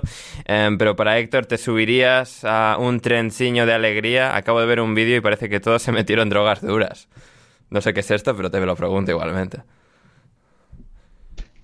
Tengo que responder con pocas palabras. Eh, ya no. Ya, no, sí, ahora Héctor es una persona responsable. Y que ya, o sea, hoy por ejemplo va, va a comidas de, de celebración de Nuevo Año Chino y no bebe alcohol, solo bebe té. ¿A que sí, Héctor? Sí, tampoco va a seguir esto para siempre, pero de ahí a subirme a subirme a un tren de estos ya, ya no me, ya no me da, ya no me da. Esto ya tiene que ser otra gente. Sí, Pero sí, sí, hoy me, hoy me he portado bien, que luego me riñes. Eh, sí, así es, te, te quiero aquí eh, en forma. Para Juan Di, ¿ves a Monchi siendo el nuevo director deportivo del Liverpool? Pero hoy la gente que va de relacionar a Sevilla y Liverpool por algo. Co- o- No, por, por ti, o sea, es porque va, viene Juan Di, ¿a qué le vamos a preguntar? Pues cosas random del Sevilla y del Liverpool. Liverpool. Gracias al- a, lo- a la, gente que escucha el podcast, muchas gracias por estas preguntas. Pues mira, voy a decir una cosa que a lo mejor mm, puede ser muy, muy random y Gonzalo podrá decir cualquier cosa, pero hemos comentado antes, lo habéis comentado, que al Liverpool de que se fue Michael Edwards está falto de ese, de ese puesto, de ese mm, directivo con mando en plaza y que gestione Sí, un o poco sea, lo ahora lo que hacen es escuchar a Klopp cuando dice que quieren a Darwin Núñez, claro, Claro. así les va. o Claro. sea, Y esa es la cosa, que, que, mm, el Liverpool había sabido diferenciar lo que es la figura del manager inglés, creando esa figura del director deportivo, y mm, se- allí, así se construyó. Pues yo creo que Monchi, que ahora mismo aquí en Sevilla, aunque yo lo quiero, y como ya he dicho varias veces en estos micrófonos, ha sido responsable de que yo haya disfrutado de los mejores años de fútbol de mi equipo, eh, tampoco ya, eh, ya no es, ya es un meme, ya ha superado la, pers- eh, la persona, se ha superado por el personaje. el método un Monchi. añito Liverpool a, un añito Liverpool a Monchi no le vendría mal. Como cuando en Roma. Estuvo un añito en Roma, hundi- llevó a la Roma a finales de Champions, después la hundió, pero un añito en Liverpool no estaría mal. Sí, vamos, vamos a probarlo. Por los loles y los jajas, sobre todo. Sí, y terminamos, todo. Gonzalo, con una última de wrestling para ti y para mí, ahora para que la gente nos termine de matar. Eh, a ver, Jay White a AEW o a WWE. Eh, obvio que AEW. Vamos, vamos, obviamente, Sí, obviamente. sí. O sea, Jay Wh- o sea, claro, es que la cosa, yo quiero ver a Jay White cada semana y no voy a ver WWE cada semana. O sea, AEW, Claro. pero de cabeza. No, y además de que quiero que, que estaría bueno que forme un stable de entrada con. Stable, para la gente que no conozca sobre esto, stable es una. Gru- grupo de gente, gru- grupo de gente Sí. amiga en el wrestling. Claro, eh, que armen un stable con Adam Cole, Kyle O'Reilly y ganen el, el campeonato de tríos y que después hagan alguna rivalidad con alguno de ellos cuando se traicionen como, como siempre hacen. Y, y eso estaría bueno realmente. Sí, sí, hay muchas opciones. ¿no? Jay White es la hostia. O sea, así que tendríamos ahí un abanico amplio. Y con esto ya dejamos de dar la turra y nos vamos por hoy, tras este programa de The Fake Up y variedades, como siempre, en alineación indebida. Volvemos el jueves por la mañana, en el que comentaremos, eh, programa en el que comentaremos lo que nos deje la semana de partidos de, bueno, los partidos de vuelta de la Copa de la Liga, Carabao Cup, el United ganará al Forest seguramente, el Southampton igual da la sorpresa con el Newcastle, quién sabe, y también tenemos que un Derby County West Ham de FA Cup, y por supuesto lo que nos dejen los dos últimos días de fichajes, del mercado de fichajes, que estará también divertido, así que vendremos a comentar todo eso, patreon.com barra alineación indebida, vais ahí, os suscribís desde 6 euros en este caso para disfrutar del eh, premium intersemanal. Y podréis disfrutar tanto de ese como de nuestro amplio catálogo de programas realizados durante el último año y medio y lo que nos queda durante meses y años venideros. Pero eso, gente, si queréis apoyar a la causa, id a patreon.com, el link está en la descripción, dadnos dinero y podremos seguir haciendo preciosos programas. Es gracias a todos los suscriptores de, pago por lo que podemos venir aquí dos veces a la semana a generar divertido contenido y, nada, eso, suscribiros donde sea que nos escuchéis también, Spotify, iVoox, Apple, Google Podcast, donde sea, eh, dad like, eh, el programa, comentad si estáis en iVoox, eh, haced todas esas cosas buenas que nos ayudan a crecer y en redes sociales, arroba Héctor Crioc, Héctor, eh, o sea, no arroba Héctor Crioc, arroba Crioc, seguís a Héctor, arroba MataJD, seguís a Juandi, arroba Gonzalo Carol 29, seguís a Gonzalo y arroba Anders Hoffman y me seguís a mí en Twitter. Y nada, eso es todo por hoy. Gracias, eh, Juandi, por estar con nosotros. Eh, gracias a Tirander por invitarme. Me gustaría primero, ante todo, pedir disculpas por si hoy he estado un poco espeso en cuanto a los datos y al análisis. Nada, nada, que el Cardiff perdón. en el 27, Juandi, a tope con ello. Pero pido perdón a la afición porque a lo mejor yo esperaba un más análisis y más O desmenuzamiento. sea, por era un fin de semana de Cup, o sea... Nos hemos tirado media hora con el Liverpool Brighton, ahí hemos metido el bisturí al fondo, Y- hemos metido el dedo. Y de balonmano. Y, de, balonmano. Y de balonmano. No, lo que quería, quería decir es que era- agradezco, a- perdón, pido perdón por eso, agradezco a todas las personas que han llegado hasta aquí que nos lo hagan saber con la palabra clave balonmano. Balonmano. Balonmano. Una pena que por culpa del wrestling no hayan llegado hasta aquí, pero lo vamos a intentar igualmente.